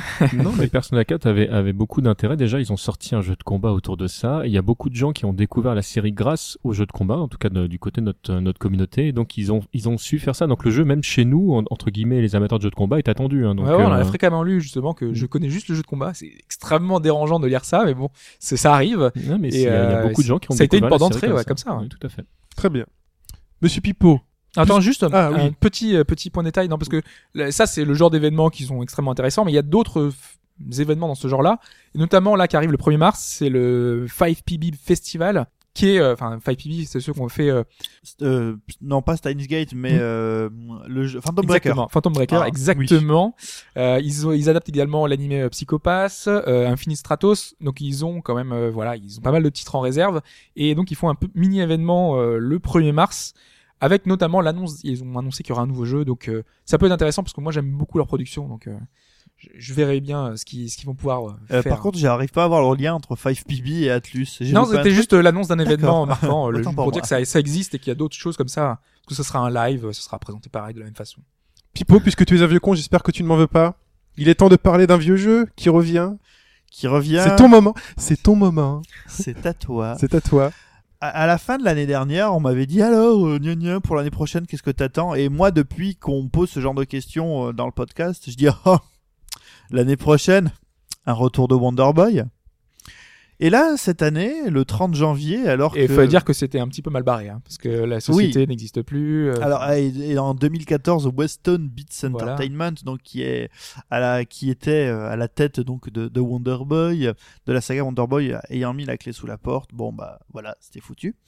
Et le 30 janvier, je, te- je en traînant euh, sur Twitter, je vois quelqu'un qui dit ah bah c'est bien, ils vont faire la suite d'un de mes jeux d'enfance, je suis très content. Le lien c'était monsterboy.com.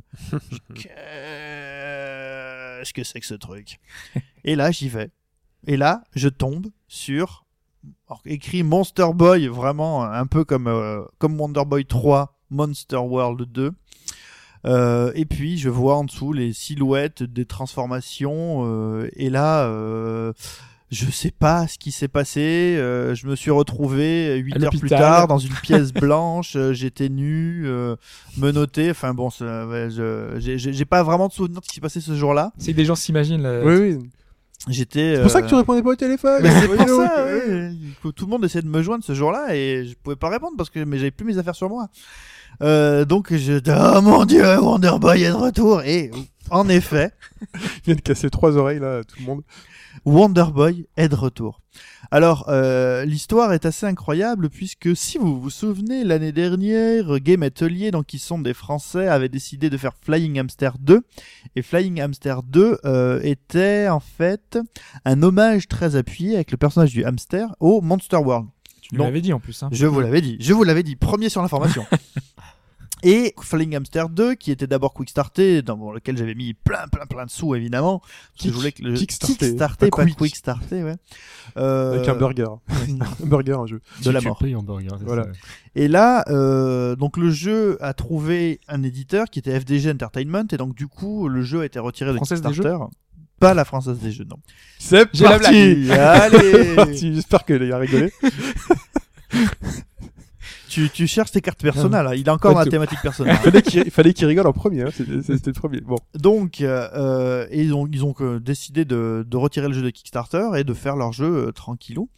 Et en fait, il s'avère qu'en effet, c'est bien euh, Flying Hamster 2 qui euh, devient donc ce Monster Boy, puisque le nom Wonder Boy appartenant toujours à Sega, il a fallu faire ça, mais il faut savoir que le créateur original de la série, donc, donc Ryuichi Nishizawa, est bien dans l'équipe qui va s'occuper de Monster Boy. Ce qui rend donc ton Flying Hamster un épisode canonique ou pas? Et qui, bah donc, il y a que- plus de Flying Hamster. Le jeu va s'appeler Monster Boy. Mais T'as dit que c'était le 2 qui devenait. qui Oui, dev- mais justement, mais Flying Hamster 2 change de nom. Ça devait être ce jeu-là. le hamster Hamster 2. disparaît et, Et ça le premier, devient et le premier, il existait ou pas? le, flying- le premier Flying Hamster. Il a existé. Voilà, oui. c'est ce que je te dis. Donc Mais le premier, du bah coup. non, tu- parce que là, il est plus. Bah non, En forcément. plus, il change le héros, il change il tout. là. change le héros. Là, C'est le plus héros, hamster. c'est plus.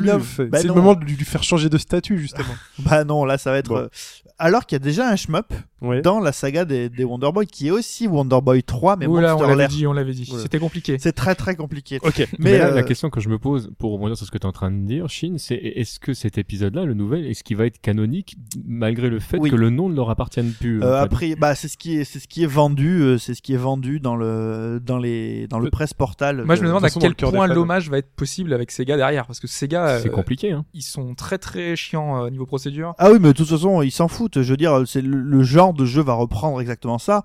Euh, après, c'est tout. ouais, mais là, ils sont à la repompe totale, quoi. Enfin, les transformations, euh, le Ah personnage. euh, C'est pas, c'est pas les mêmes transformations. Le personnage a les cheveux verts dans l'original, là, il a les cheveux bleus, et il est Voilà. blond dans la version Ah, oui. PC Engine. Tout est dit. Voilà. Non, mais en ils, plus, ils ont embauché des gens chez Gameloft, non? C'est pour, pour non, avoir le- ils Mais non, mais- tous les trucs pour passer outre, donc on sait jamais. Hein. Le- C'est clair, ils ont une expertise au moins là-dessus. Ah ouais. L'histoire, en fait, c'est que c'est le créateur original qui, à la, à la fin de Whetstone, s'est rapproché d'eux, leur a dit I join the team. Et vous pouvez voir des photos où il tient un iPad à la main avec euh, le texte écrit en anglais en disant oui. Et c'est bien le retour de la. On parle du retour de Monster World. Le jeu va s'appeler Monster Boy parce qu'il peut pas s'appeler Monster World ou Wonder Boy, Mhm. mais c'est bien la suite de la saga. C'est comme, le... c'est comme le monsieur de Megaman hein, qui fait son. euh, J'ai oublié le nom. Mighty Nine. euh, Ouais, voilà. Ouais, Ouais, c'est pas ce- tout à fait la même chose. ouais, parce que lui, il avait pas fait grand chose à considéré l'époque. comme une suite de Megaman, quoi. Donc, Voilà. euh, Enfin bon, au niveau de la repompe. euh, Ah oui, ça au niveau de la repompe, il a, il a. bah, euh, voilà. donc il- Ouais, mais c'est pas la même. Enfin, c'est pas lui qui avait créé à l'origine Megaman. Ok, Lui, était ouais. juste le, le dessinateur hein, du. Tu voulais dire. Oui. Euh, Qu'est-ce que je voulais dire? Je voulais dire. Qu'est-ce que je voulais dire? C'est pas grave, on passe à la suite, sinon. j'ai pas- Ah mince, faut que je retrouve. Euh, Je sais pas, tu, tu voulais parler de, de- du jeu d'origine, sorti Euh, en oui, 86. voilà. euh, voilà. Où est-ce qu'on peut y, re- y rejouer si les gens nous dé- découvrent euh, Wonder, Oui, Wonder Boy? alors si vous c'est voulez intéressant. y jouer, donc il Il y a... semble qu'il y a des versions Xbox ou XBLA, je crois. P- Non, alors il y a donc il y a Monster World, euh, il y a Monster World euh, Collection Parce que j'allais Mhm. dire, c'est une compile. qui est une compile. alors, mais par contre, il y a Wonder Boy, il y a Monster World, euh, il y a Monster World 2. Euh, ouais, Monster, le premier Monster World, donc qui s'appelle Wonder Boy in Monsterland euh, en France. Après, il y a Wonder Boy in Monster World, qui est Monster World 3, qui est la version Mega Drive, où on joue un héros masculin. Et puis après, il y a Monster World 4, où il y a plus Wonder Boy dedans, et qui est où tu joues le, un héros, une héroïne féminine qui s'appelle euh, Asha. euh, qui est un des derniers jeux sortis sur Mega Drive et qui faisait vraiment cracher ses euh, Les tripes de la cracher les console, de la console, oui. Très très Et beau. donc jeu. cette compile, on la Si. trouve. sur euh, bah, sur euh, sur XB sur XBLA mais alors c'est un jeu Xbox One donc euh, c'est un jeu Xbox donc on peut pas le- y jouer sur Xbox Xbox One. Sur le. PlayStation Store aussi, non? Sur le PlayStation Store Hmm. sur PlayStation Store le- les jeux sont vendus séparément c'est Ah, pas euh, voilà Il n'y a pas de compile. non il y a pas la compile parce que dans la version euh, sur la version Xbox en fait il y a une compile avec un comment dire avec une euh, un enrobage qui fait que le premier tu joues sur une borne d'arcade et les ceux- les suivantes tu joues sur console Et on n'y a pas eu le droit sur PSN. non sur PSN Ah, les, je suis les jeux sont sortis euh, en, en séparé Donc uniquement PS3. Je Euh, suppose, même pas PS Vita. Non, bah non, malheureusement, non, malheureusement, c'est que c'est uniquement PS3. Et il y a Euh, rien sur le sur la console virtuelle de la Wii. Alors, sur la console virtuelle de la Wii, oui, justement, il y a les deux. Alors, il y a toutes les versions, c'est ça qui est marrant, De la Wii ou de la Wii U? De la Wii, Ah bah là c'est mort. de la Ah non, Wii. on peut y jouer ou pas à la console virtuelle de la Wii Oui. sur la Wii U Oui, oui. Bien sûr. D'accord. Oui, oui. Tu Elle peux. émule la Wii totalement. Et tu peux, et tu peux même y jouer dans le dans le gamepad, mais du coup, il faut jouer avec une Wiimote devant le gamepad. On, invoquera, on invoquera euh, Sprite Audity pour lui dire si c'est pixel perfect ou pas, si ça vaut le coup. Euh, Mais alors, du coup, c'est quelles versions qui sont sorties euh, sur le, le, J'ai perdu, Nintendo alors, sur le sur le Nintendo, en fait, t'as les deux versions de, Dra- de Wonder Boy 3 Dragon Strap. Donc, Mhm. t'as la version Master System. Donc Ah, Dragon donc c'est le héros avec les cheveux verts. Et après, t'as la version, alors Turbo, TurboGrafx 16, donc qui est la version américaine de la PC Engine, où le jeu s'appelle Dragon's Curse. Si vous cherchez une version japonaise, le jeu en version japonaise s'appelle Adventure Island. Ça. Mais je trouve ça génial que t'aies à la fois un jeu NEC et à la fois un jeu Master System sur Ouais. une console Nintendo. Je trouve ça Et, dingue. et pareil, t'as à la fois, t'as à la fois, à la fois la version Super CD-ROM ROM avec Dynastic Hero, qui est la version Hudson en fait de Monster World 3. Si tu veux, Pipo, on se fera une infographie. Maintenant que je commence à augmenter mes skills Photoshop petit à petit, Non mais tu me feras un texte et puis on bossera ce- ensemble et je ferai une ce qui infographie. sera fait, c'est que ça mérite hein, sur cette Bah oui, c'est clair. Franchement, quand ça le, mérite. quand le jeu va sortir, euh, je ferai tout seul un podcast de 8 heures euh, que je présenterai euh, en couche, exactement comme le héros de Wonder Boy au début quand il n'a absolument rien. Et comme les pilotes de Rafale, parce que je connais des pilotes de Rafale, enfin un qui m'expliquait que parfois ils faisaient des vols de plusieurs, plusieurs, plusieurs heures et donc ils étaient en couche. D'accord. Non, non, mais là, Voilà. je serai vraiment uniquement en couche. Ah, Voilà. uniquement. Voilà. D'accord. Et en pagne, comme Tom Je pensais que c'était vraiment pour que tu- comme ça tu, tu streams pendant 30 Boy. Ah heures. non, non, euh, ce serait, je porterai une couche. Tu te lèves pas. euh, voilà. oui, voilà, c'est Exactement comme Wonder Boy. Très bien. Euh, on continue avec un autre euh, Xeno, enfin un autre direct, Un autre qui est le Xeno. Xeno Direct. C'est ça, le Xeno Direct. Nintendo a voulu présenter un peu son titre et le mettre en avant parce que là, ils ont- je je sais pas si vous avez vu, mais avec les bundles Wii U, avec euh, tout ce qu'ils ont présenté, euh, ils misent à fond Ah bah là. sur euh, Xenoblade Chronicles. La X. jaquette est déjà dispo. Ouais, euh, il va Cover bientôt Jap, pouvoir c'est le, le précharger euh, sur euh, sur l'eShop. J'ai même cru comprendre qu'on pouvait déjà le, pr- le précharger maintenant. Ça me paraît bizarre. Et puis c'est bizarre que les gens ont encore de la place sur leur Wii U après tout ce qu'on leur demande de télécharger. Non, en plus, il fait 22 gigas, donc faut avoir une, une Wii U euh, avec euh, Ah, premium. Hein. Ah, si Voilà. vous avez une Wii U Premium, c'est pas la peine. quoi. Vide. Mais même une premium, ouais, il faut avoir euh, Rien de, de- quasiment rien dedans. ouais. Voilà. C'est c'est pour ça que c'est compliqué. Donc donc Donc voilà. Ou sinon, vous avez une clé USB ou un disque dur au, au fion. hein, Externe. qu'on peut- Oui, on on peut- peut. Alors évidemment. par contre, préfère, préfère prévenir tout de suite, si vous voulez mettre un disque dur, il faut absolument que vous preniez un disque dur avec un câble en Y. Parce qu'avec, euh, si vous prenez un disque dur euh, auto-alimenté avec juste une seule, euh, un seul câble USB USB, la- le disque dur est souvent mal alimenté, ce qui Mm. fait que les téléchargements vont pas au bout, le truc plante au beau milieu, quoi. Ok. C'est problématique. C'est Oui. comme l'adaptateur euh, manette GameCube. Hop, il est en double USB. Exactement. Tout oui. à fait. Formaté euh, comment du coup euh, le disque dur externe C'est du NTFS ou FAT32 aussi FAT32? C'est la, non, c'est la, console qui formate ça toute seule comme une grande, donc euh, ça doit être un truc ultra propriétaire. D'accord, donc tu peux pas récupérer ton disque après pour le foutre ailleurs. euh, Hmm, bah, sauf à le formater purement et simplement. Ouais, c'est pas de l'USB total, quoi. Mm. Bref, préchargé peut-être dès maintenant si on a bien ou mal compris Xenoblade Chronicles X. Voilà. Et donc, on a eu 24, enfin, droit à une vidéo de 24 minutes. Mais du coup, c'est quoi déjà la date de sortie Rappelle-nous? C'est le 24 avril au Japon. Ah ouais. Voilà. Et chez nous Et nous, chez nous, c'est dans le courant de l'année. Ok, très bien. Eh, mais je vais être au pas- Japon le 24 avril. Je vais faire la queue. Ouais, mais t'auras un peu de mal à comprendre le scénario dont on a pas toujours pas eu grand chose pour l'instant. Ils sont restés très discrets euh, de ce côté-là. Ils ont pas mis, euh, Il y a Los Angeles dans un grand vaisseau qui arrive sur une planète avec des monstres non, parce que et ils doivent survivre. ça, c'est le, le pitch de base, quoi. C'est pas vraiment le scénario, parce que le- il y a forcément derrière quelque chose qui va se passer. Tu peux pas, euh, c'est pas Monster Hunter, quoi. C'est pas un prétexte à la con. Euh, que c'est- enfin, les, la Oh, saga, prétexte à la con. Oh. c'est un Mike, prétexte- Mike, attention. Mike, prépare ton impair.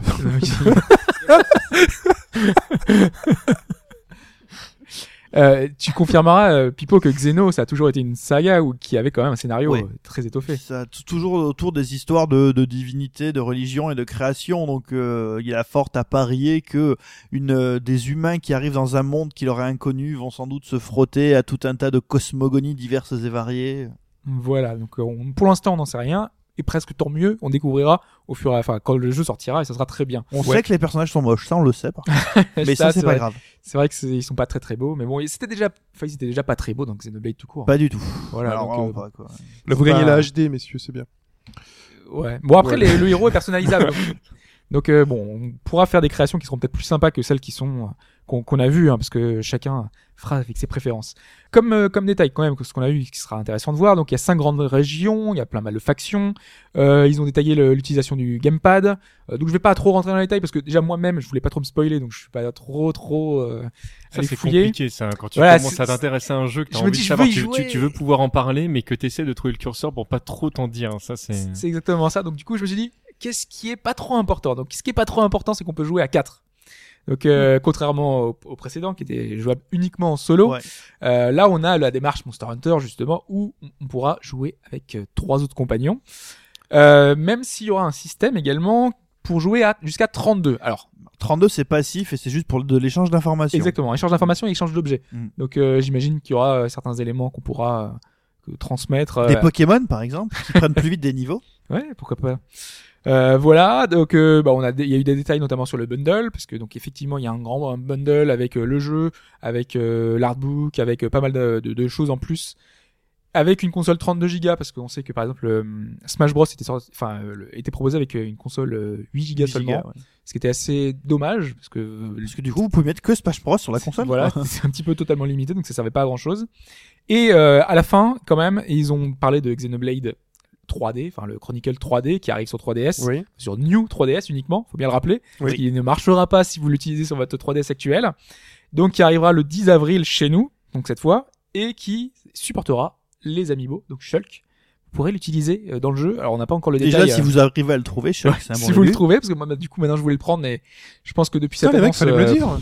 C'est pas possible. J'étais à Orléans euh, vendredi, je suis rentré dans un Micromania, il y en avait deux trois. Ok, très bien. Euh, C'est Ok. un des, des plus difficiles à trouver en France. Ah ok. Voilà. Bon. D'ailleurs, euh, petit point Amiibo, il y a un certain nombre de trucs qui sont en rupture définitive. Ouais, j'aurais Type dû. euh, Kirby. J'aurais dû le Peach, tweeter, vous m'auriez Yoshi, répondu, euh, prends-le moi, je vous l'aurais Non, mais pris. tu peux les trouver sur eBay à des prix, des prix euh, défiant toute concurrence. Enfin, moi, je vous dis ça, je les ai tous ceux-là. hein. Mais c'est c'est pour la- c'est pour l'avenir de ma fille hein, que je les ai achetés évidemment. Il faudra que tu trouves les Mario en argent et en Et or, en or, si on ouais. n'en parle pas dans cette phase actu. On continue financer les 10 ans. Voilà, bref.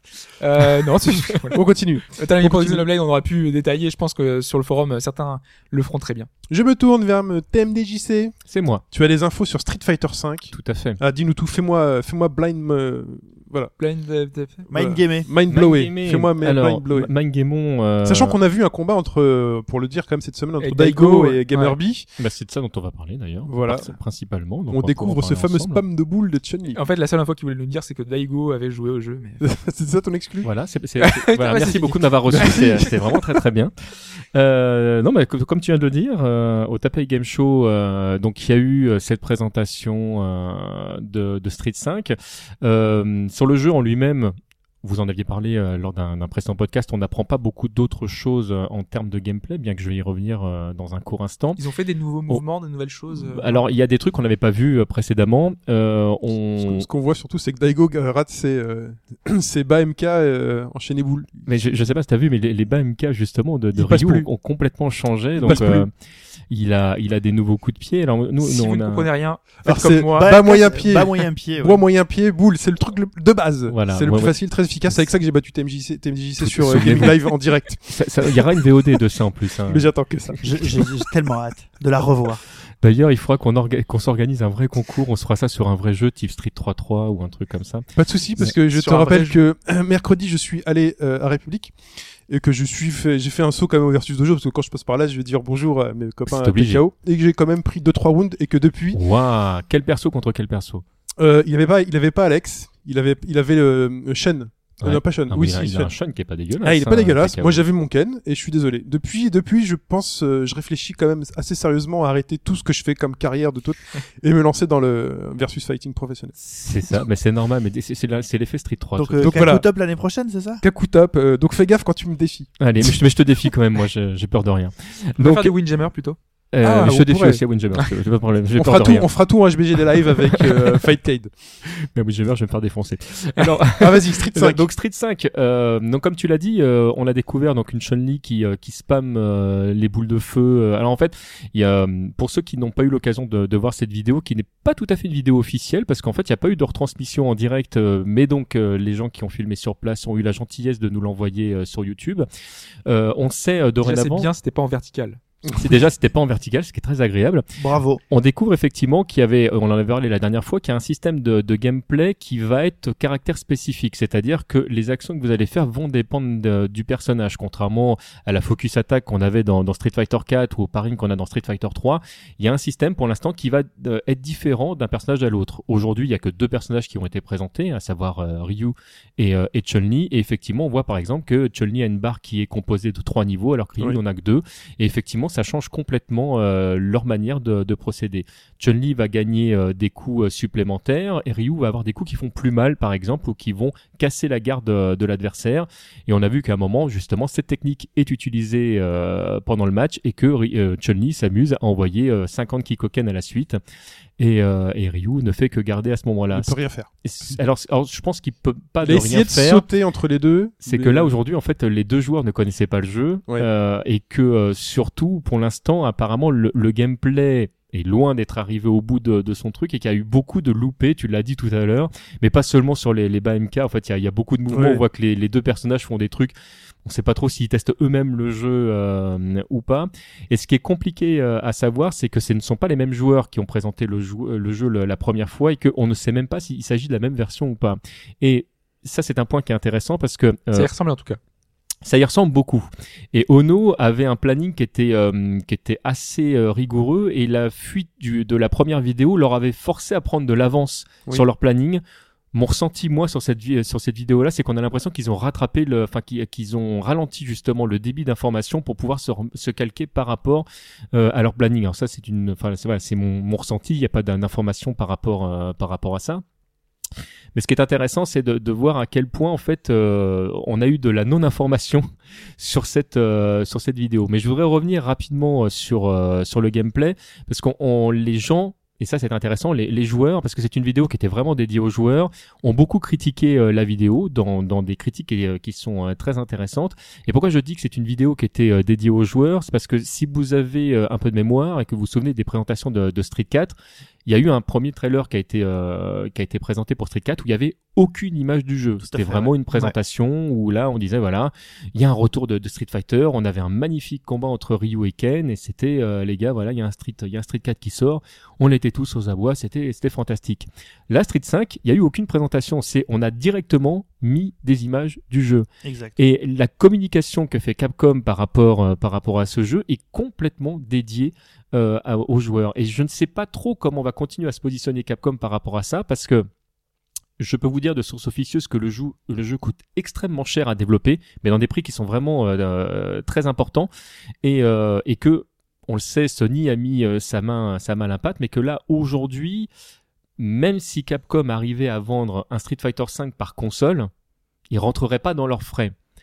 Donc, on sait qu'il y a l'aspect du DLC Par console, euh, par, par PS4 là par PS4. Si, Parce si que le jamais, parc de PS4 est énorme. si- non, non, non, mais si jamais aujourd'hui, et c'est pour ça que je, je fais très attention à ce que je dis, si aujourd'hui ils vendaient un, un Street Fighter 5 à la seconde hein, sur toutes les, toutes les consoles qui sont sorties aujourd'hui, ils rentreraient pas dans leurs frais. 13 T'as- millions de Street Fighter, 10 millions ça suffirait pas. C'est sûr qu'ils rentrent pas dans leurs frais alors. Parce que le plus gros carton de Capcom n'a jamais dépassé ce, ce parc-là. Il y a voilà, donc il y a, y a beaucoup de questions que moi je me pose par rapport à ça. C'est quelle va être la part du DLC euh, là-dessus? Enfin, comment, enfin comment Sony, euh, enfin, est-ce que ce jeu-là est un est un appel à d'autres jeux derrière? Enfin, donc il y a forcément quelque chose qui euh, qui se cache derrière. Voilà, moi je suis très très curieux Après, c'est euh, peut-être le moteur ouais, ça. qu'ils testent et qu'ils vont pouvoir utiliser peut-être. euh, Mais ils ont pas pour habitude de sortir des licences. jeux. euh, Bah, le moteur, c'est l'Unreal Engine 4. Hein. Oui. Ouais, mais après eux, ils peuvent se faire la main dessus. Ouais, ouais, ouais, peut-être. Mais euh, Voilà, donc il y a, il y a cet aspect-là qui est, qui est super important. Et donc par rapport, euh, par rapport au gameplay, euh, on en parlait euh, tout à l'heure, il y a quelque chose qui a beaucoup choqué les joueurs, c'est la vitesse du jeu. Pour l'instant, le, le- la vitesse du jeu n'est appréciée par personne. Alors, je rappelle que Ça va trop vite. complètement au développement, ça va beaucoup trop lentement. Trop lentement. Au point même que euh, certains se sont posé la question de savoir qu'est-ce que vaudrait le jeu euh, à 25% de plus. Il y en a un qui s'est amusé à le faire, euh, KX sur Versus Fighting TV, si jamais vous avez l'occasion d'aller euh, d'aller regarder sa news, s'est amusé à, à augmenter la vitesse de 10, de 15 et de 25%, ou de 20% je crois. Euh, allez jeter un œil, c'est très intéressant. Alors ça fait des sauts qui sont beaucoup trop rapides, du coup, parce que là pour l'instant les, les sauts sont vraiment réglés par rapport à la vitesse du jeu aujourd'hui, mais le jeu devient beaucoup plus agréable. Donc voilà, euh, Capcom a forcément rectifié ça par Parce qu'ils rapport sont en euh, développement là. voilà. Il y a, On du est- temps. hein. en- ah mais complètement là, euh, le, le jeu, je rappelle, hein, sortira au mieux euh, fin d'année euh, 2015, certainement en 2016, on, en- on en est à peu près certain aujourd'hui. Ono a parlé du retour de, de Charlie en faisant là encore de la non-information. Il a dit oui, on vous l'a présenté, mais il sortira pas tout de suite. Voilà, donc on, Ah. c'est-à-dire que euh, grosso modo, euh, il ne présentera le personnage que dans quelques mois. Donc ça veut dire qu'aujourd'hui, on est dans, dans, dans un flou total. Quel sera le prochain personnage euh, Ah, mais ça, ils euh, présenté ça, ou hein. pas Voilà. Et Ono est Un très peu à la Smash, hein, je pense qu'ils ont vu Smash, ils se sont dit c'est génial, et puis ils l'ont fait déjà sur les DLC, enfin sur les Ultra Street et Street. Ono, Ono est un, est un ce qu'on a- Perso par perso. C'est un, Ah, c'est un, c'est un c'est troller. C'est-à-dire que ça se trouve, la semaine prochaine, on a- on une info sur Charlie. Enfin, on avait- enfin, c'est Ouais. difficile avec Ono de, de se faire une idée. Sur Ultra, c'était incroyable pour dire oui, le cinquième personnage Oh là que vous avez jamais vu. Tout le monde disait waouh, qui ça va être, qui ça va être? Il y avait des trucs de folie. Et en fait, c'était un clone de Camille, quoi. Wouhou! Voilà. Donc bon, alors il faut, on, le sait, hein, il y aura euh, beaucoup de personnages qui seront issus des licences précédentes de, de Street Fighter. Il y aura quatre nouveaux, euh, ce qui correspond à ce qu'ils ont fait à peu près dans la plupart de, de leurs jeux en sortie, hein, ce qui était le cas dans Street 4 par exemple. Euh, euh, toujours dans les informations qui sont euh, qui sont intéressantes, c'est qu'il faut pas s'attendre à autant de personnages qu'on a eu autour d'Ultra Street 4. Alors quand je dis autant de personnages, on sait aujourd'hui le nombre de personnages qu'il y aura à la sortie. On sait pas ce qu'il y aura en DLC ou pas, ça on a, on a toujours pas d'infos par rapport à ça. 5, il y en aura 40. quoi. Mais mais on sait pas justement jusqu'où ils vont pousser euh, le, le délire dans, dans Street 5 et justement ils, ils font allusion euh, au budget. Euh, Il y, y aura pas autant de personnages parce que le jeu coûte déjà très cher. Alors Ono dit que c'est aussi fait pour euh, pour rassurer les nouveaux joueurs de pas avoir autant de match-up à apprendre, etc. Moi je pense que c'est surtout une question de, de budget. On sait également que le netcode s'appuie sur celui de, de Street Cross Tekken et que apparemment les gens qui ont eu l'occasion de tester pensent que le code est bon. Moi, les retours que j'ai de, de Street Cross Tekken ne le sont pas, mais ça, c'est mon, euh, c'est mon point de vue à moi. Mais certainement que c'est un point de départ de le jeu est développement mauvais. ça, et que le, mais je parle bien du netcode. hein. Le, mais qu'il y a certainement une évolution euh, par rapport à ça. Euh, voilà. Sinon, il y a une dernière information euh, qui n'a ni été infirmée ni confirmée.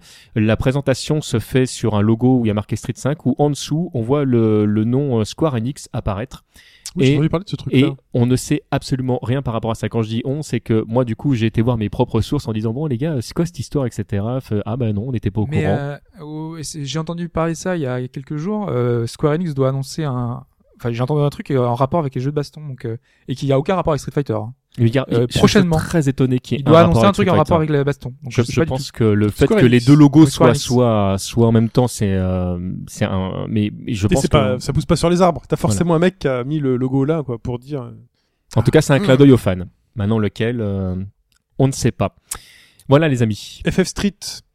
Euh, on continue avec Wind Wakers, un jeu The Game sur Kickstarter et non pas Quick. Walkers. Wind Walkers. Walkers, en fait, c'est euh, l'adaptation euh, transmédia à la base, mais là qui va être euh, surtout jeu vidéo du livre de, de l'excellent livre de Alain Damasio, La Horde du Contrevent. Et euh, donc au début, ça devait être un projet transmédia avec un film de Yann Kounen, un film d'animation, etc., etc. Euh, bon, au final, ça se fera pas, mais donc euh, les, les développeurs donc qui ont été qui ont été mis sur le jeu donc lancent un Kickstarter. Euh, Pas trop loin, j'espère. pas trop loin, histoire qu'on puisse le rattraper. Euh, Ah, il aurait voulu la faire. qu'est-ce qu'on qu'est-ce qu'on sait sur le Je jeu On sait que le jeu tourne sur CryEngine, oui. que la, la walking démo ne sera pas le jeu parce que là on voit juste des personnages qui marchent, euh, qui marchent. euh, contre le vent. parce que le but euh, du jeu, voilà, c'est ça, c'est d'atteindre l'extrême amont. Alors, il y, y a un truc que je trouve très, mais bon, après, c'est juste, c'est juste mon problème à moi, mais que je trouve très irritant, c'est que donc c'est un livre qui est français à l'origine, donc qui est tous les termes ont été pensés par, surtout quand on connaît le, le, le soin que met Alain Damasio dans sa langue et dans la manière dont il choisit les termes pour ses livres.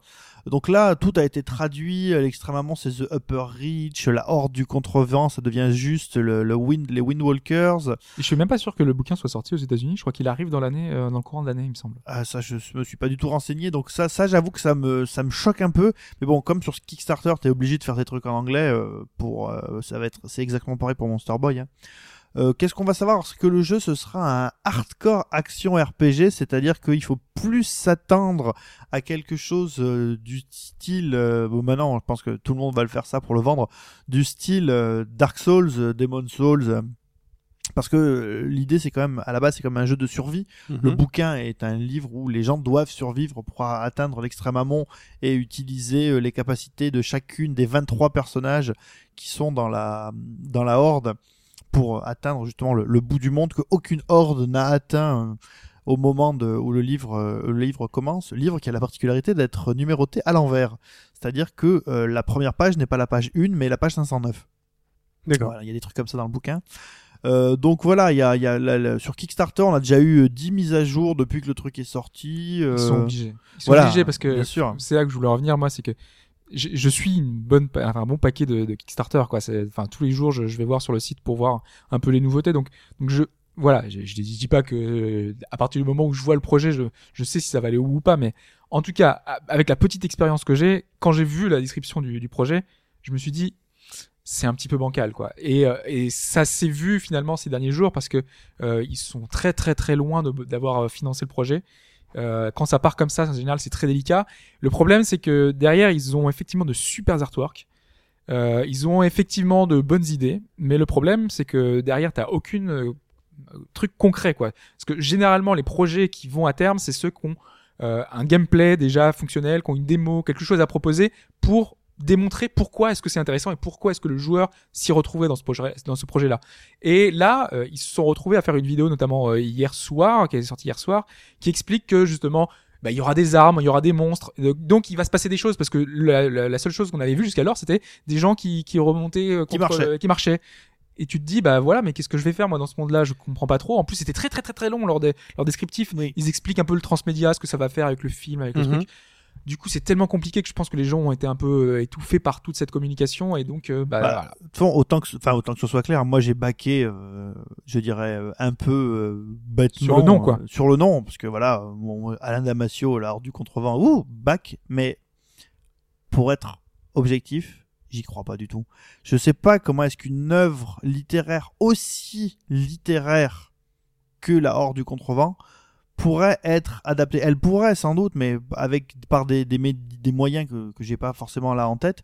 Et pour rendre toute la profondeur de, de, de- de- de- par exemple, le vent parle, il y a une, il y a un langage du vent. euh, Comment est-ce que ça peut être rendu dans le jeu avec des messages à déchiffrer euh, Il y a Mais des ça, passages en le dans avec la promesse euh, bibliothèques.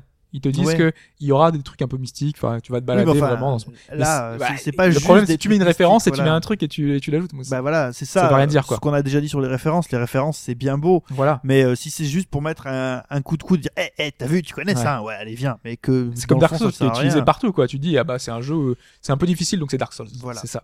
Je, je suivrai ça de près quand même. Bah, continuons à parler des adaptations. On se demande véritablement comment ça va être possible et ce que ça va donner. Netflix, en attendant bien évidemment le retour de Saul Goodman et l'arrivée de Daredevil, Ouais. eh ben, une rumeur est sortie sur le Wall Street Journal et, et qui nous annonce que Nintendo et Netflix seraient en discussion pour une série originale basée sur Zelda. Et là, C'est le drame. On sait pas, mais Bah. et là on, Non, mais je vois pas où ça, peut sortir. De toute façon. Pour moi, c'est vraiment une rumeur. Déjà la source, euh, enfin voilà, totalement pour- la, bidon. la première source c'est Wall Street Journal, donc on se dit bon c'est peut-être un peu sérieux, ça a été repris par tout le monde. Voilà, on peut se dire qu'ils connaissent des insiders, euh, voilà, que le mot d'ordre serait on voudrait faire un Game of Thrones pour la famille. Voilà. Quoi Non mais c'est ça, hein, dans, dans l'idée c'est faire Alors, un le truc. Game of Thrones pour la famille, ça veut dire quoi Que tu couches plus avec tes parents Ah, ou, bah euh, voilà, tu vires, euh, on verra pas les tétés à Zelda. Donc il y a euh, plus d'inceste, il y a plus de boobs. euh, on voilà, on verra pas le pénis de Link ou euh, des différentes itérations de Link. Il pourrait jouer là-dessus, des différentes euh, Est-ce saisons. que, est-ce que Link peut coucher avec lui-même quand il est enfant? Comment ça se passe le... Ah, tu y a que toi qui assume ce truc-là. Enfin voilà. Et en tout cas, il serait toujours à la recherche d'un scénariste et euh, de toute façon, il y a de grandes chances que pour que ça capote. euh, Non, Voilà, fais un clin d'œil, voilà, mais, mais surtout, surtout, voilà, comme on- tu viens de le dire, c'est, c'est une rumeur. C'est-à-dire que là, aujourd'hui, euh, on n'en sait rien.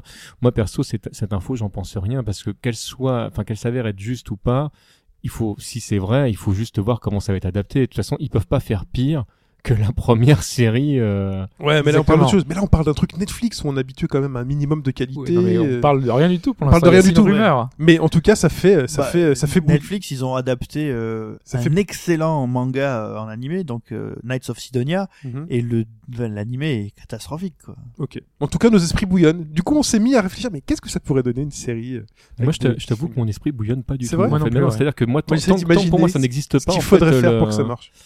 C'est voilà c'est un peu comme quand euh, Nintendo en fait s'est cassé les les pieds à, à essayer d'expliquer enfin qu'il y avait une vraie une chronologie logique de, de Zelda quand, Oui. quand je l'ai lu je me suis dit ouais enfin là ils ont essayé de justifier Ils les l'ont fait trucs euh. Quoi. ouais moi Zelda je, je prends chaque jeu comme une entité à part entière en fait hein. Ok. Autre série, adaptée en jeu cette fois-ci, Game of Thrones par Telltale. Un mot rapide, juste pour dire que l'épisode 2 est sorti donc le 4 février. Voilà, on on- attendait. On va pas en faire une chronique. On va pas en faire une parce qu'on va chronique, pas euh, faire une chronique par épisode. sinon Non, mais il y en a qui font des tests par épisode, c'est très particulier. Moi, je vais pas les lire parce que j'ai pas envie de me faire spoiler. c'est Mais- le problème on en parle on en parlait tout à l'heure Mais en tout cas, en tout cas, euh, est-ce que c'est bien ou est-ce que c'est pas? Bah, ça continue à être bien. Là, les choses se mettent en place. On a eu l'introduction dans le premier épisode et là, on voit les mécaniques. Moi, j'ai trouvé ça moins bien. Les- C'est plus, c'est moins action. C'est un peu plus mou, mais c'est comme Game of Thrones, la série finalement. Il y a toujours des épisodes un peu euh, où, on prend justement le temps de placer les personnages et finalement de les remettre un peu sur des rails. les, et- les, les, les, par- les cal- les épisodes calmes de Games of Thrones, en fait, tu sens surtout, euh, ils annoncent toujours une montée en puissance. Ça prépare Ouais, des choses. c'est un peu une, une partie d'échec où tu sens Voilà. que les trucs se mettent en place. Et ben là voilà, là on commence à placer différents personnages. Il y a des personnages qui apparaissent, qui disparaissent, qui reviennent, on en découvre, ils sont à certains endroits, on va les emmener à d'autres, on a pris certaines décisions. Là, en- là c'est un épisode politique en fait. Comme, comme toujours, pour euh, quand, quand on- les gens te demandent bon, qu'est-ce qui s'est passé cette semaine dans Games of Thrones, il y a besoin de deux informations simples qui est mort. qui est mort et qui couche avec qui. Voilà. Voilà. Mais là j'ai voilà, j'ai plus l'impression d'un épisode plus politique où on place ses pièces et du coup euh, moi j'ai été absorbé comme devant un bon épisode de Game of Thrones une fois de Non, plus. moi ni l'un ni l'autre. Je... c'est- enfin, de toute façon, j'aime pas trop Hmm. trop le, le genre épisodique. Je, Ouais. je, je me rends compte en fait en le faisant, c'est que déjà là, ça m'oblige à attendre encore plusieurs mois pour voir la suite. Ça me frustre énormément. Et, euh, et mes choix encore, euh, je trouve qu'on, enfin voilà, ils ont toujours pas d'impact. Donc du coup, ça m'énerve aussi. Moi j'ai pris le choix de la Donc majorité. euh, à chaque fois. Alors là, moi, 90% des Ah, gens. moi j'étais la minorité vous. pratiquement, à chaque fois. Non. Ah t'as pris des risques. Mais parce que je t'avais dit, je, je joue Ouais. plus de la même, fa- la même façon. Je- du coup, je prends les risques parce que je, me, je sais qu'il n'y aura pas d'impact sur la façon de, de choisir. Donc euh, voilà. Moi je joue, euh, je joue comme si j'étais dans la série. Mais- trop bien. ouais, je- moi, Enfin je joue entre guillemets. hein. Vis-à-vis de ça, moi je consomme ce type de jeu exactement comme la plupart des séries, c'est-à-dire que souvent moi j'attends que la série soit arrivée au bout du euh, au Tu bout binge- du bout, voilà pour un- c'est dur de, de tenir. hein. Bah, moi, ce j'avoue pour Game of Thrones, euh, euh, j'ai pas tenu. Donc euh, bon, euh, par exemple. Mais là, là pour le jeu, moi je ne l'ai toujours pas fait. Je ne le ferai que quand il sera sorti euh, complètement. Et c'est comme ça que j'ai mangé euh, les deux premiers de Walking Dead. Et, euh, et du coup, c'est vrai que je ne vois pas un épisode comme un jeu en entier, mais vraiment comme au sens littéral du terme un épisode. Et pour moi, c'est le jeu en entier, c'est la saison quoi. Donc c'est vrai que j'ai pas la difficulté que tu vas avoir en disant ah tel épisode est moins bien, etc. Parce qu'en fait, Mm. comme je joue à tout, c'est comme s'il y avait quoi. un voilà, c'est un continuum exactement. Très bien. On parle tout de suite de Life is Strange, du coup, puisque c'est aussi un jeu épisodique qui est sorti cette semaine par, euh, Par les. Français de Dontnod. donc euh, français ou pas, en tout cas ils ont fait Remember Me qu'on avait chroniqué ici. Et donc Life is Strange, euh, on en parlera la semaine prochaine. Voilà. Euh, moi je l'ai pas encore fait, toi tu l'as fait, donc moi je le ferai pour la semaine prochaine. On sait que Mike l'a fait, il vous en parlera la semaine prochaine. Lui, il a fait Day One, quoi. Il a fait Day One tout de suite. Pipo aussi tu l'as fait. Moi, je l'ai fait, euh, bah, je, je l'ai fait Day One parce que euh, Dontnod et puis le fait que Alain Damasio soit dans les parages, ça m'a fait craquer. J'ai même pris euh, la saison, euh, la saison complète. hein.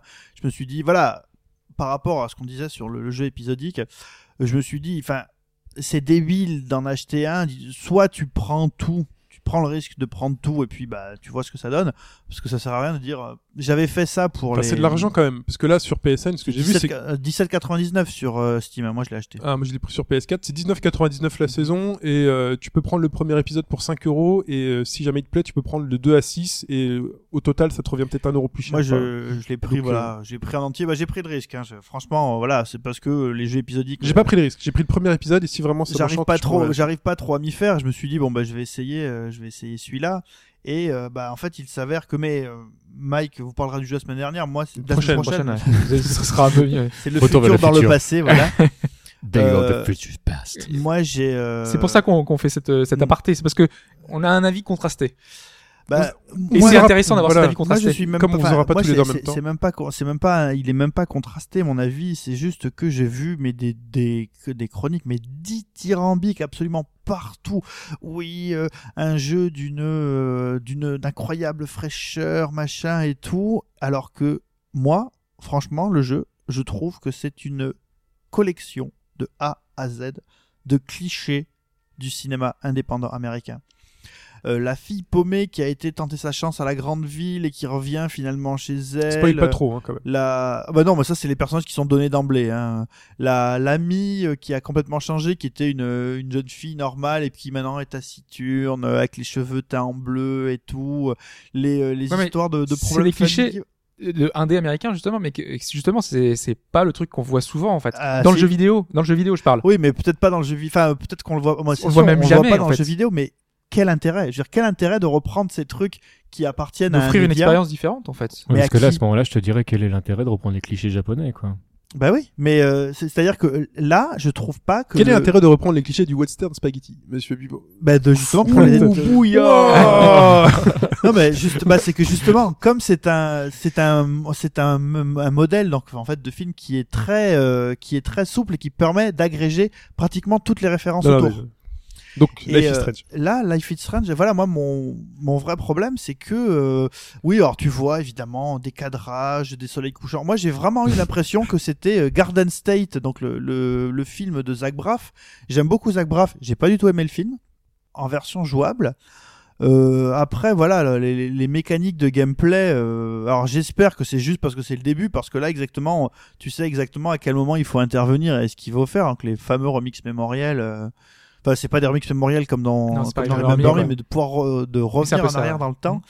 Voilà, enfin, là, peut-être, peut-être que c'est uniquement parce que c'est le premier épisode et que donc c'est une scène, c'est de l'exposition. Peut-être que la suite va me faire mentir, parce que du coup, bah, maintenant que j'ai commencé, euh, je vais continuer. Bah, t'as payé. T'as Oui. tout payé, j'ai envie de dire. Oui, mais en plus j'ai payé. Donc euh, Ah, la voilà. preuve, tu vois, la, la preuve que je prends Faut que le tu manges que je prends le risque. Enfin, vraiment. euh, Après, voilà, après. Mais c'est ça le problème, c'est qu'avec les histoires de, de, de narration dans lesquelles tu peux revenir en arrière, et là on te dit vraiment en gros, il faudrait peut-être penser à revenir en arrière à ce moment-là et tout. Enfin, je sais pas, je sais pas où le jeu veut m'emmener, euh, je sais pas quel que. Est-ce que ce que je fais change vraiment quelque chose Après, euh, faut dire aussi que t'as, enfin, t'as un peu moins, enfin, cette approche narrative te, te plaît peut-être un peu moins et tu te focalises peut-être un peu trop sur le gameplay parce que l'ambiance quand même, euh, tu vois, l'utilisation des, des petites musiques qui vont euh, dans le truc. euh, tu parlais des personnages clichés. Pour certains, euh, à l'inverse, dans les films indés américains, justement, ces personnages-là sont pas clichés. Euh, sauf que toi, tu les compares aux films américains, donc du coup, ils sont clichés parce que sont comme ceux des films américains. bah oui. Mais à l'origine, ils sont pas clichés justement parce qu'ils sont très différents Mais et ils sont devenus hyper clichés. ils sont devenus hyper Le- clichés parce que justement, t'en as vu beaucoup. c'est devenu. C'est pour ça euh, qu'il y a un décalage. C'est devenu- c'est de- euh, c'est- de ça, fait donc c'est fait pour euh, pour avoir des prix à Sundance quoi tu vois c'est- un peu ça, mais je- non, c'est ce qui plaît justement parce que ça a des prix. bah oui mais oui ça a des prix à Sundance. Ouais ouais. Bah donc le le le le, le festival du cinéma indépendant quoi. Ouais, ça a aussi Donc un c'est des gens qui- d'estime auprès de, enfin, C'est de des la gens qui restent de- entre. Non mais je sais pas après euh, voilà mais euh, en- entre le fait que euh, l'histoire bon ouais ça a des effets et puis le, le- moi j'avoue que le simple fait de me dire cette euh, cette truc aura des répercussions j'ai pas envie de le savoir. Laisse-moi tester le truc. Après je sais que c'est un jeu vidéo et que c'est le système Telltale et tout.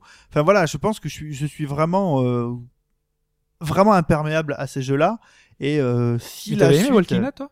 Pas du tout Pas du tout. Ouais, ok. Voilà. absolument pas Voilà, c'est pour Je ça. ne parle Voilà. plus avec Voilà. toi, c'est fini. je C'est pour ça. J'avais pas ça. du tout, du tout aimé Walking Dead. C'est dommage j'ai parce que franchement, je t'aimais bien. J'ai Bah, plus envie de te donner la parole, mais je te la laisse pour que tu nous dises que Shantae est disponible. Shantae and the Shantae. Pirate's À Curse. chaque fois, je dis Shantae, c'est Shantae. C'est chanté, ouais. Ouais. Et disponible, alors oui, euh, cliché du personnage de jeu de Du plateforme, pirate. euh, ciel, euh, ciel bleu, euh, blue sky in video game. euh, La Bon. prochaine thématique de bas gauche droite, le jeu est-il cliché? Ouais, bah, ouais. Ça pourrait, tiens. Les clichés du jeu vidéo. Pourquoi pas? Mais euh, donc bah, voilà, j'ai déjà fait une chronique relativement longue sur le sujet, donc euh, En tout cas, c'est disponible. c'est disponible. C'est sorti le Sur- 5 février sur euh, eShop 3DS et sur Wii U. Et si on en parle, c'est pour que vous puissiez réécouter euh, l'intervention de, de Pipo qui avait fait une chronique sur le sujet où il avait été dithyrambique. Donc c'est pour ça que si on en signale, c'est parce que souvent il y a des jeux là qui vont arriver ces prochaines semaines.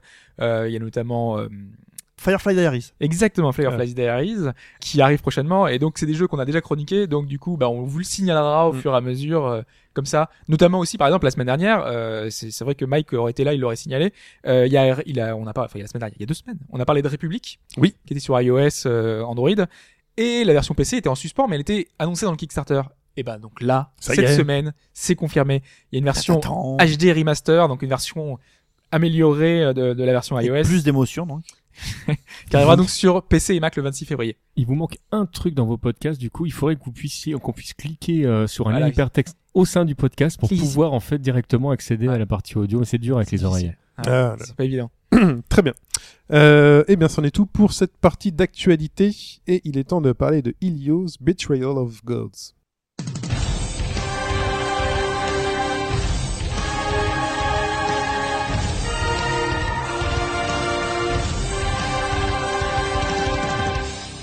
Tu es parti à la rencontre de monsieur Damien Chauveau, Tout à fait. le créateur d'Ilios, c'est une euh, L'un- interviewé. L'un des créateurs, du coup. L'un des euh, créateurs. Voilà. Euh, oui, tout à fait. Je l'ai, rencontré. Alors, juste pour la petite anecdote, euh, on s'est rencontré la première fois au Stunfest euh, 2014. J'avais eu l'occasion de, de pouvoir jouer à une des, euh, des premières versions du jeu. Alors, Peut-être expliquer ce ce que c'est déjà. voilà. On va, on va, on va- on va commencer par le, par le début. En fait, c'est un jeu très classique et à la fois euh, très moderne. C'est quand je dis très classique, c'est un jeu qui se, qui se présente en 2D euh, classique, alors ce qu'on appelle aujourd'hui la, la 2 5D, Ouais, c'est-à-dire que 5D, ouais. voilà, on est, on est dans quelque chose qui est, qui est graphiquement très moderne, euh, mais qui s'appuie sur un gameplay qui est, euh, qui est très classique. C'est une rencontre, j'ai envie de vous dire, entre euh, euh, Megaman, Castlevania. Euh, eux parlent de Bayonetta sous, sous, sous certains aspects.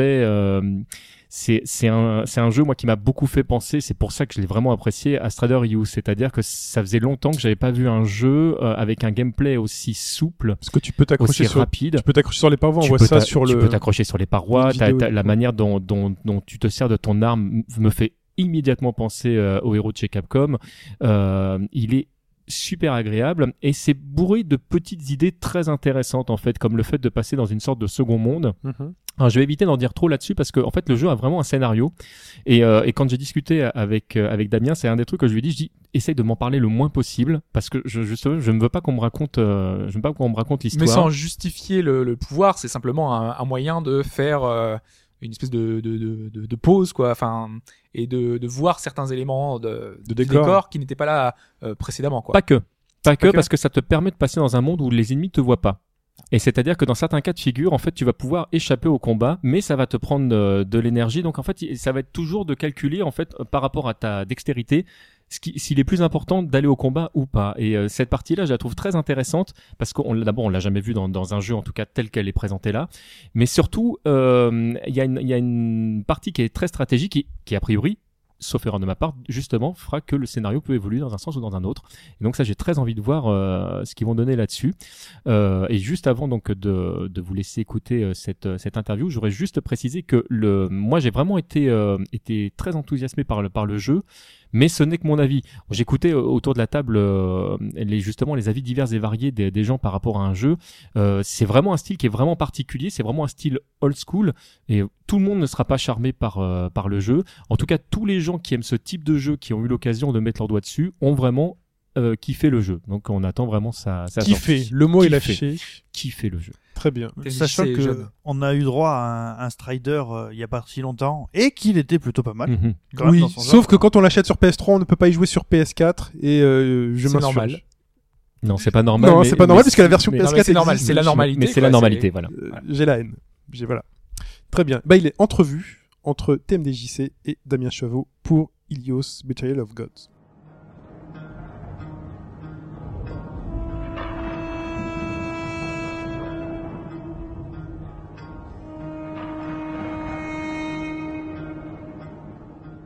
Est-ce que déjà tu peux euh, te présenter présenter ta structure? Oui, alors euh, je m'appelle euh, Damien Chauveau, euh, je suis game designer chez Aurora Studio.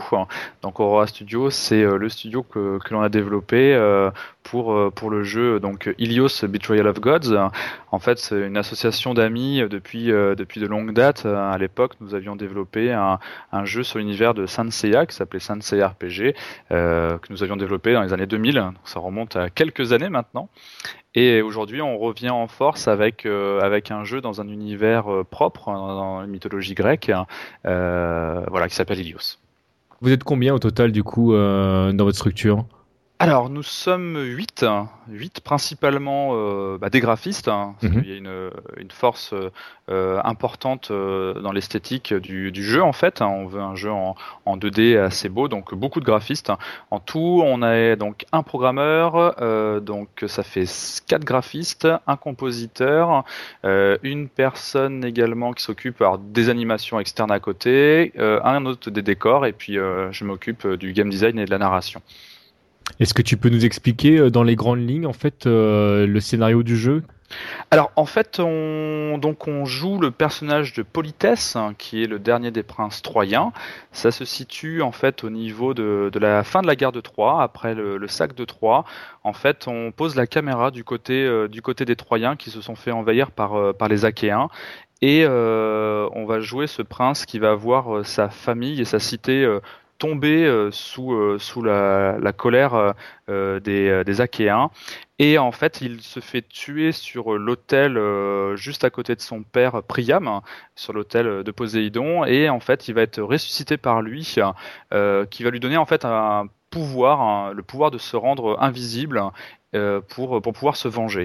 Et c'est une chose qu'il ne comprend pas parce que ils ont appelé euh, toute la famille et la cité a appelé à l'aide Poséidon. Il n'est pas venu. Pourquoi il vient maintenant? Et c'est euh, c'est le, le, point de départ de, l'aventure. la première fois qu'on s'est rencontrés, du coup, c'était au Stunfest 2014, euh, où tu présentais déjà ton jeu. Il y avait donc pas mal de joueurs qui passaient et qui ont, qui ont l'occasion de mettre les doigts dessus. Quel est le retour que vous avez justement des, de ces joueurs? Alors le premier contact euh, avec ces joueurs a été déjà premièrement, euh, ils ont été, euh, on va dire, secoués, c'est le terme, par le, par la patte graphique du jeu en fait. C'est dans un premier temps ce qui, ce qui est accrocheur, hein. c'est ça qui leur a, qui leur a plu. Et après avoir posé les mains sur la manette et avoir un petit pitch, forcément, on a eu des retours ultra positifs sur, sur la maniabilité, sur l'aspect nerveux, car c'était un jeu d'action aventure.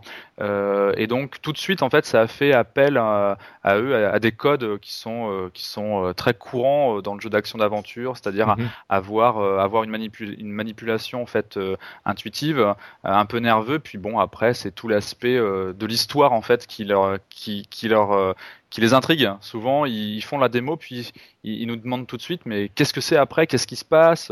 Donc, c'est-à-dire que le pari a réussi. En fait, on a réussi à les accrocher euh, donc c'est le, premier retour qu'on a, c'est d'abord euh, voilà le, le, graphe et ensuite euh, l'histoire en fait. Et le plaisir de jeu. Et le plaisir de jeu, ouais. Mm. Aujourd'hui, comment tu vois l'avenir du jeu? Donc là, pour l'instant, le jeu est en cours de développement. Est-ce que vous savez déjà combien de temps vous allez allouer au jeu? Et, et quelle est votre solution d'édition? Alors au niveau du, du, temps alloué au jeu, euh, pour l'instant, euh, c'est compliqué de répondre à cette question dans le sens où euh, nous sommes une équipe euh, qui ne sont pas, euh, on n'est pas sur le même le même lieu en fait. On travaille un peu partout en France, donc c'est mhm. pas forcément évident de de, de réussir à, à, travailler tous ensemble en même temps. On, on part sur un développement qui est clairement un développement de, de on va dire de 16 à 18 mois hein, quand même.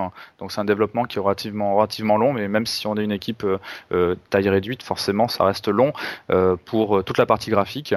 Euh, et ensuite nous, au niveau de, de, de l'édition, en fait, on aimerait, on aimerait être en, en auto-édition, ce serait le, le, le, mieux. Mais après la réalité fait que bah, il va falloir aussi peut-être aller regarder du côté de, de certains constructeurs ou éditeurs pour aussi profiter de leur expérience, parce que mm -hmm. c'est pas que négatif en fait d'avoir un, un éditeur ou un constructeur surtout qu'au jour d'aujourd'hui, euh, le jeu indé a quand même cette espèce de, vent en poupe. Ce serait dommage de ne pas en profiter aussi. Et c'est pas parce qu'on est indé qu'on est contre le système. Donc je pense que c'est intelligent d'échanger avec des gens comme ça. Et vous avez une idée à peu près d'un timing euh, qui, qui ferait que le jeu sortirait à peu près à telle ou telle date? Alors au niveau du timing, ce serait euh, alors là pareil, c'est très très compliqué de, de, le dire parce que tout dépend aussi de la façon euh, euh, où tout se met en place en fait. Mhm. Euh, donc euh, nous, c'est sûr qu'on qu'on aimerait qu'on aimerait voilà dans le dans le fin 2016 que ce soit que ce soit là quoi.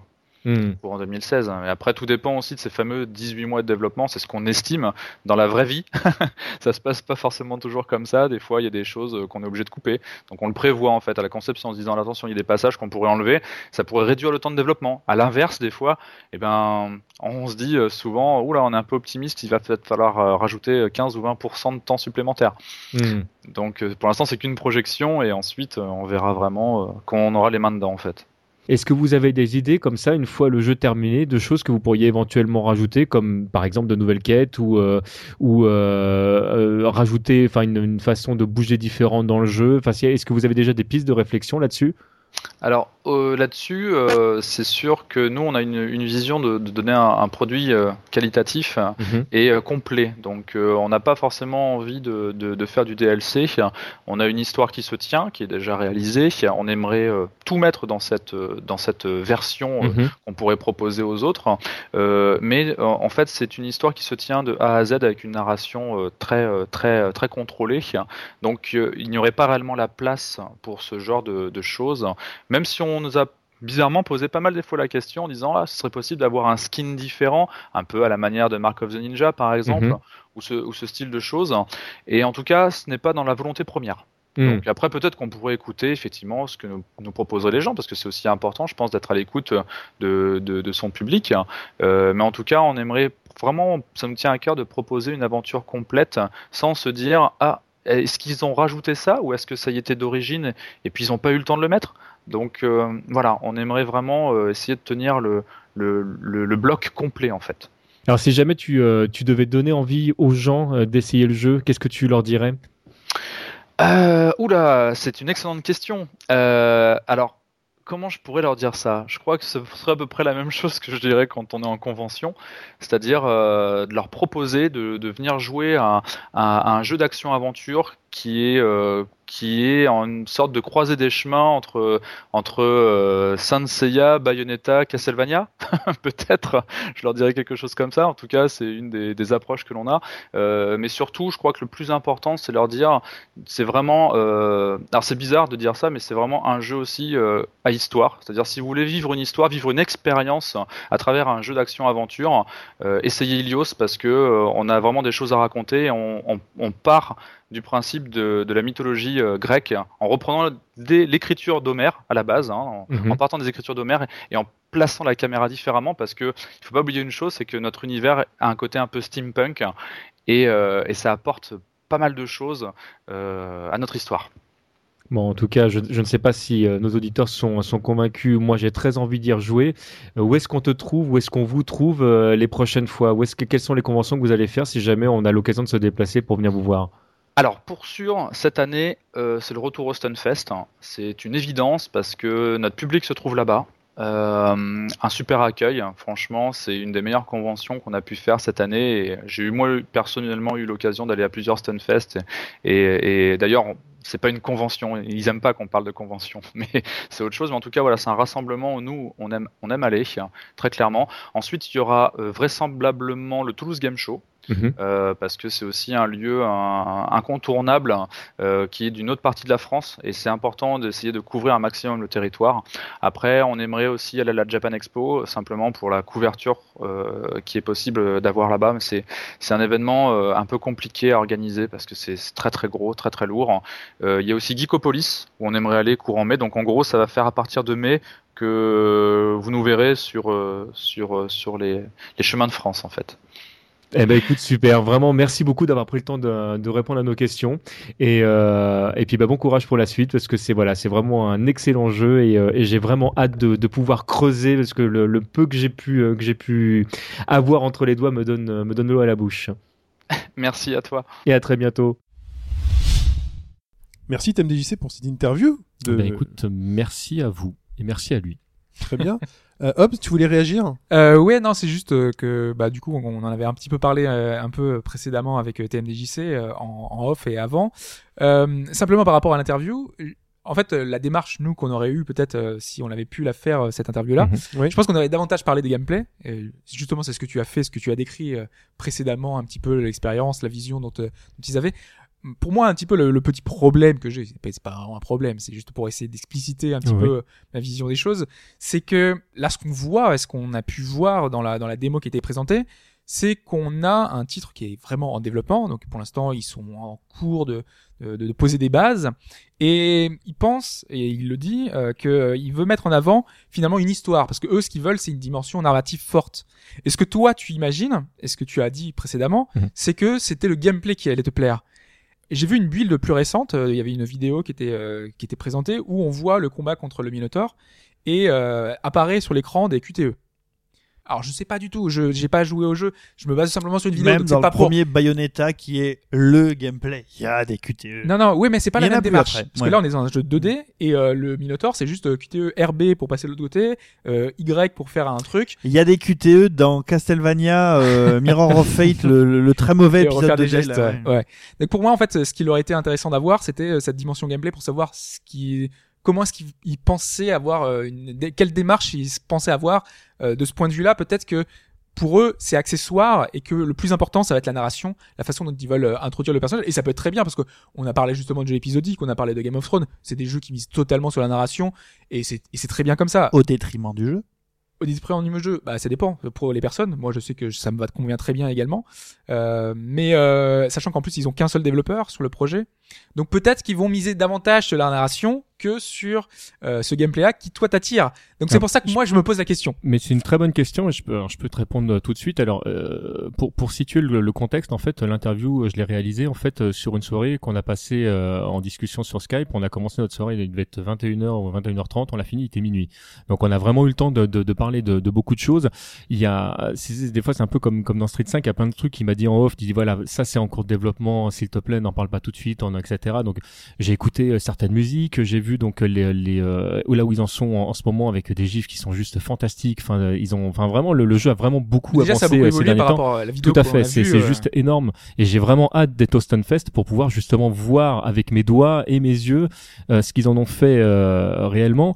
Mais euh, le- leur vision de, de développement, euh, je voudrais pas trahir sa parole, mais elle, elle est vraiment double. C'est-à-dire que c'est à la fois le gameplay et à la fois l'histoire. C'est-à-dire que les deux ont été bossés en parallèle. Enfin, c'est un projet qui a, qui a 8 ans quand même. Hein. C'est-à-dire que là, ils ont eu le temps. Enfin, c'est passé par plein de phases, etc.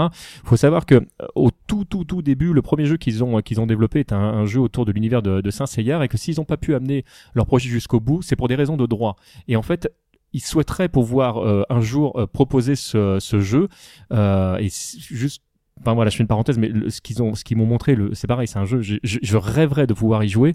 Euh, Ça rêverait d'un bon jeu Sensei. Ah mais, oui, mais et, et c'est un bon jeu, Saint Seiya. Faut, faut, faut- franchement, si Ça si- fait énormément parler de lui parce que c'était vraiment un titre marquant. Enfin, Senseiya, même moi qui est pas fan de Senseiya, j'en avais entendu parler quoi. Sur toutes les conventions, il était dispo, on pouvait l'essayer et tout, c'était magnifique. Et le jeu était vraiment intéressant. Et là, du coup, effectivement, là, ils proposent leur, leur première vraie licence en disant voilà, là, on, on doit rien à personne, on vous montre ce qu'on sait faire, etc. Et puis, ils pourront revenir avec ça en disant voilà ce qu'on a fait, voilà ce qu'on est capable de faire, et ce qu'on peut essayer de négocier les droits. Et c'est, juste, euh, voilà, on rêverait qu'ils, euh, euh, puissent faire ça. Et c'est les, deux, les deux projets me, me- vraiment me, me donnent envie pour des raisons radicalement différentes parce que c'est pas du tout le, le, même univers, c'est pas du tout le, même jeu.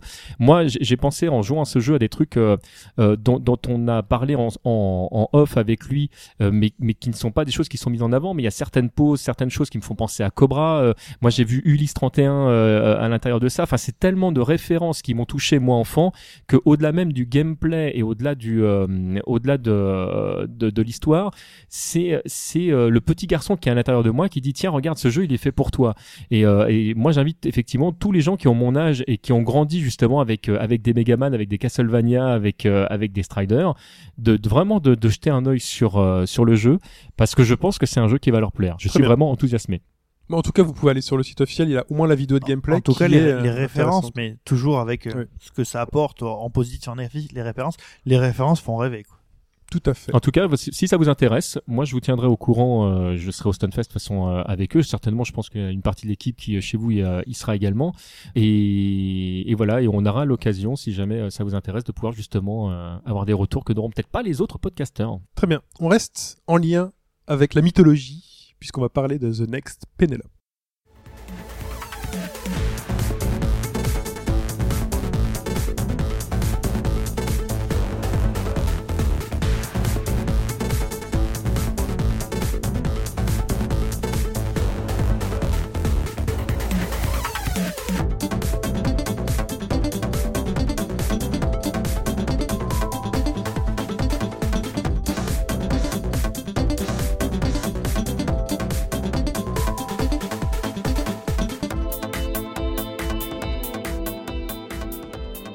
The Next Penelope.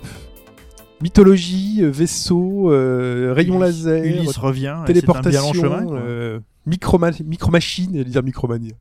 Micro-machine, Hobbs.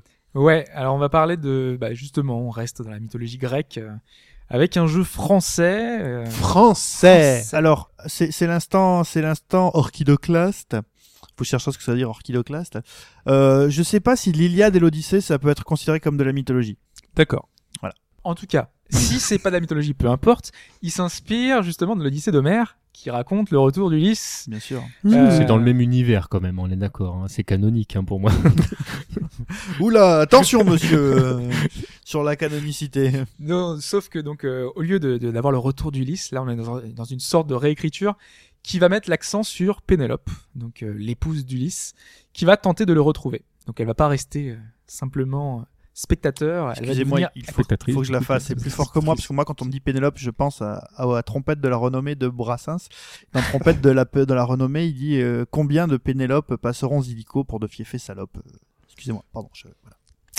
Comment vous voulez que j'enchaîne là-dessus Ah, je ça, sais pas, je suis désolé. Possible. Donc elle doit retrouver son mari, le roi, sous la contrainte d'un grand méchant, Poséidon, qui est C'est pas bien beau. Non, effectivement, qui Il est est pas bien beau. hein, dans cette Mais version. bon, en même temps, l'histoire est vraiment accessoire et c'est pas le, le truc sur lequel il faut est s'apesantir parce que euh, on sent que ça part d'un bon sentiment, qu'il y a une volonté de mixer science-fiction, mythologie, parce qu'on est vraiment dans un univers, il y a des vaisseaux, tout ça. C'est cross euh, voilà, on est dans un truc un petit peu déliré. Mais au final, le scénario, voilà, ça reste assez sommaire. On, voilà, on peut le- même le zapper. Sommaire et l'Odyssée.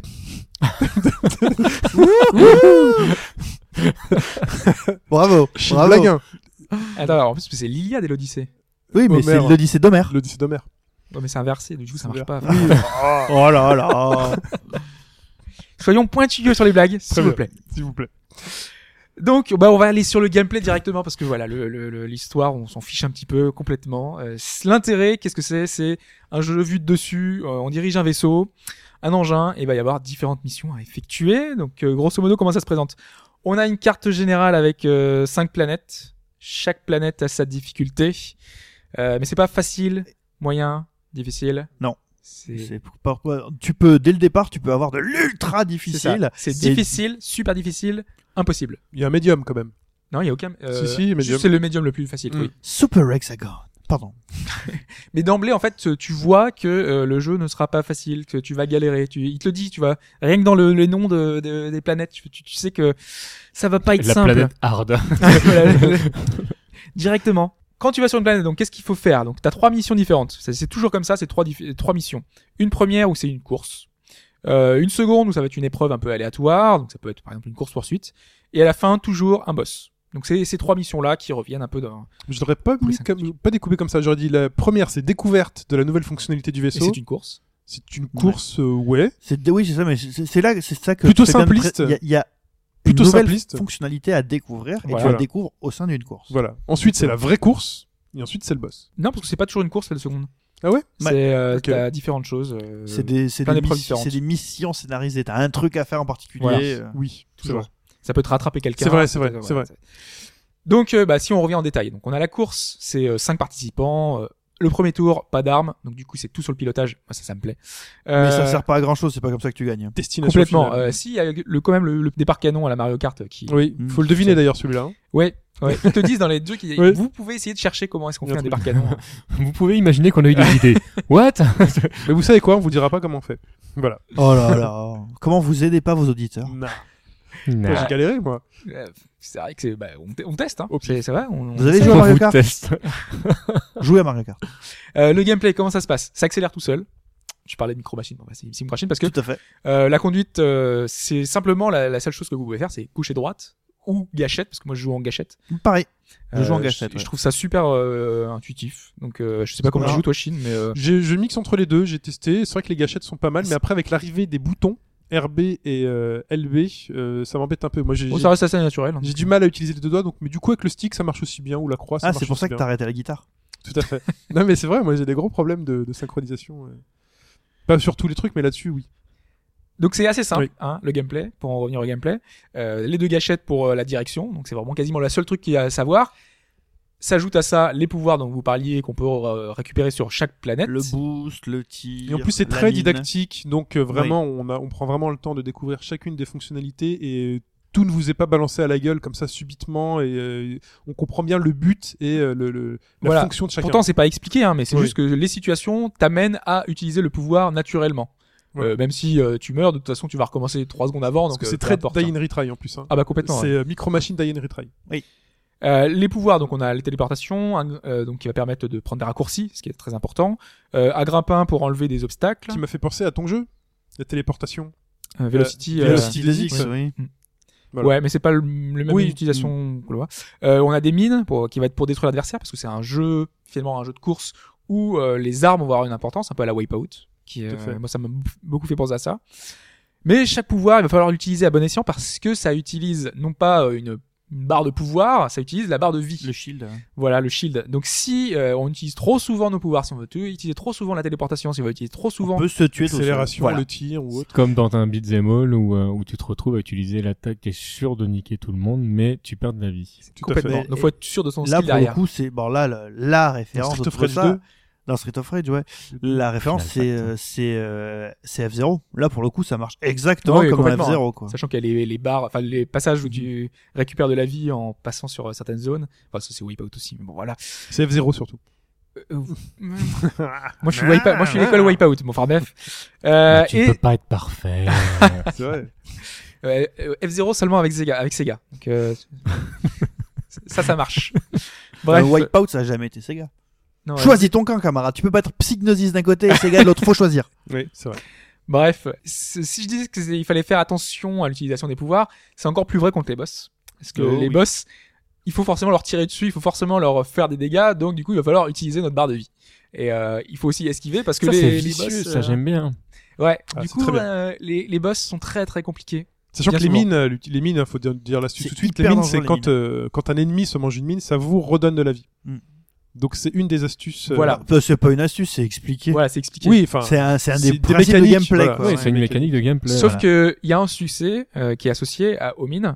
ah, si non mais c'est pour montrer la démarche. Oui. Parce que c'est ça euh, souvent les succès, ça permet de, de voir la façon dont le développeur y a réfléchi. Un peu plus loin. Et euh, ce qu'il explique, c'est que normalement les mines c'est le premier pouvoir qu'on peut récupérer, mais sachant qu'on peut faire les, on peut faire les planètes dans l'ordre qu'on veut.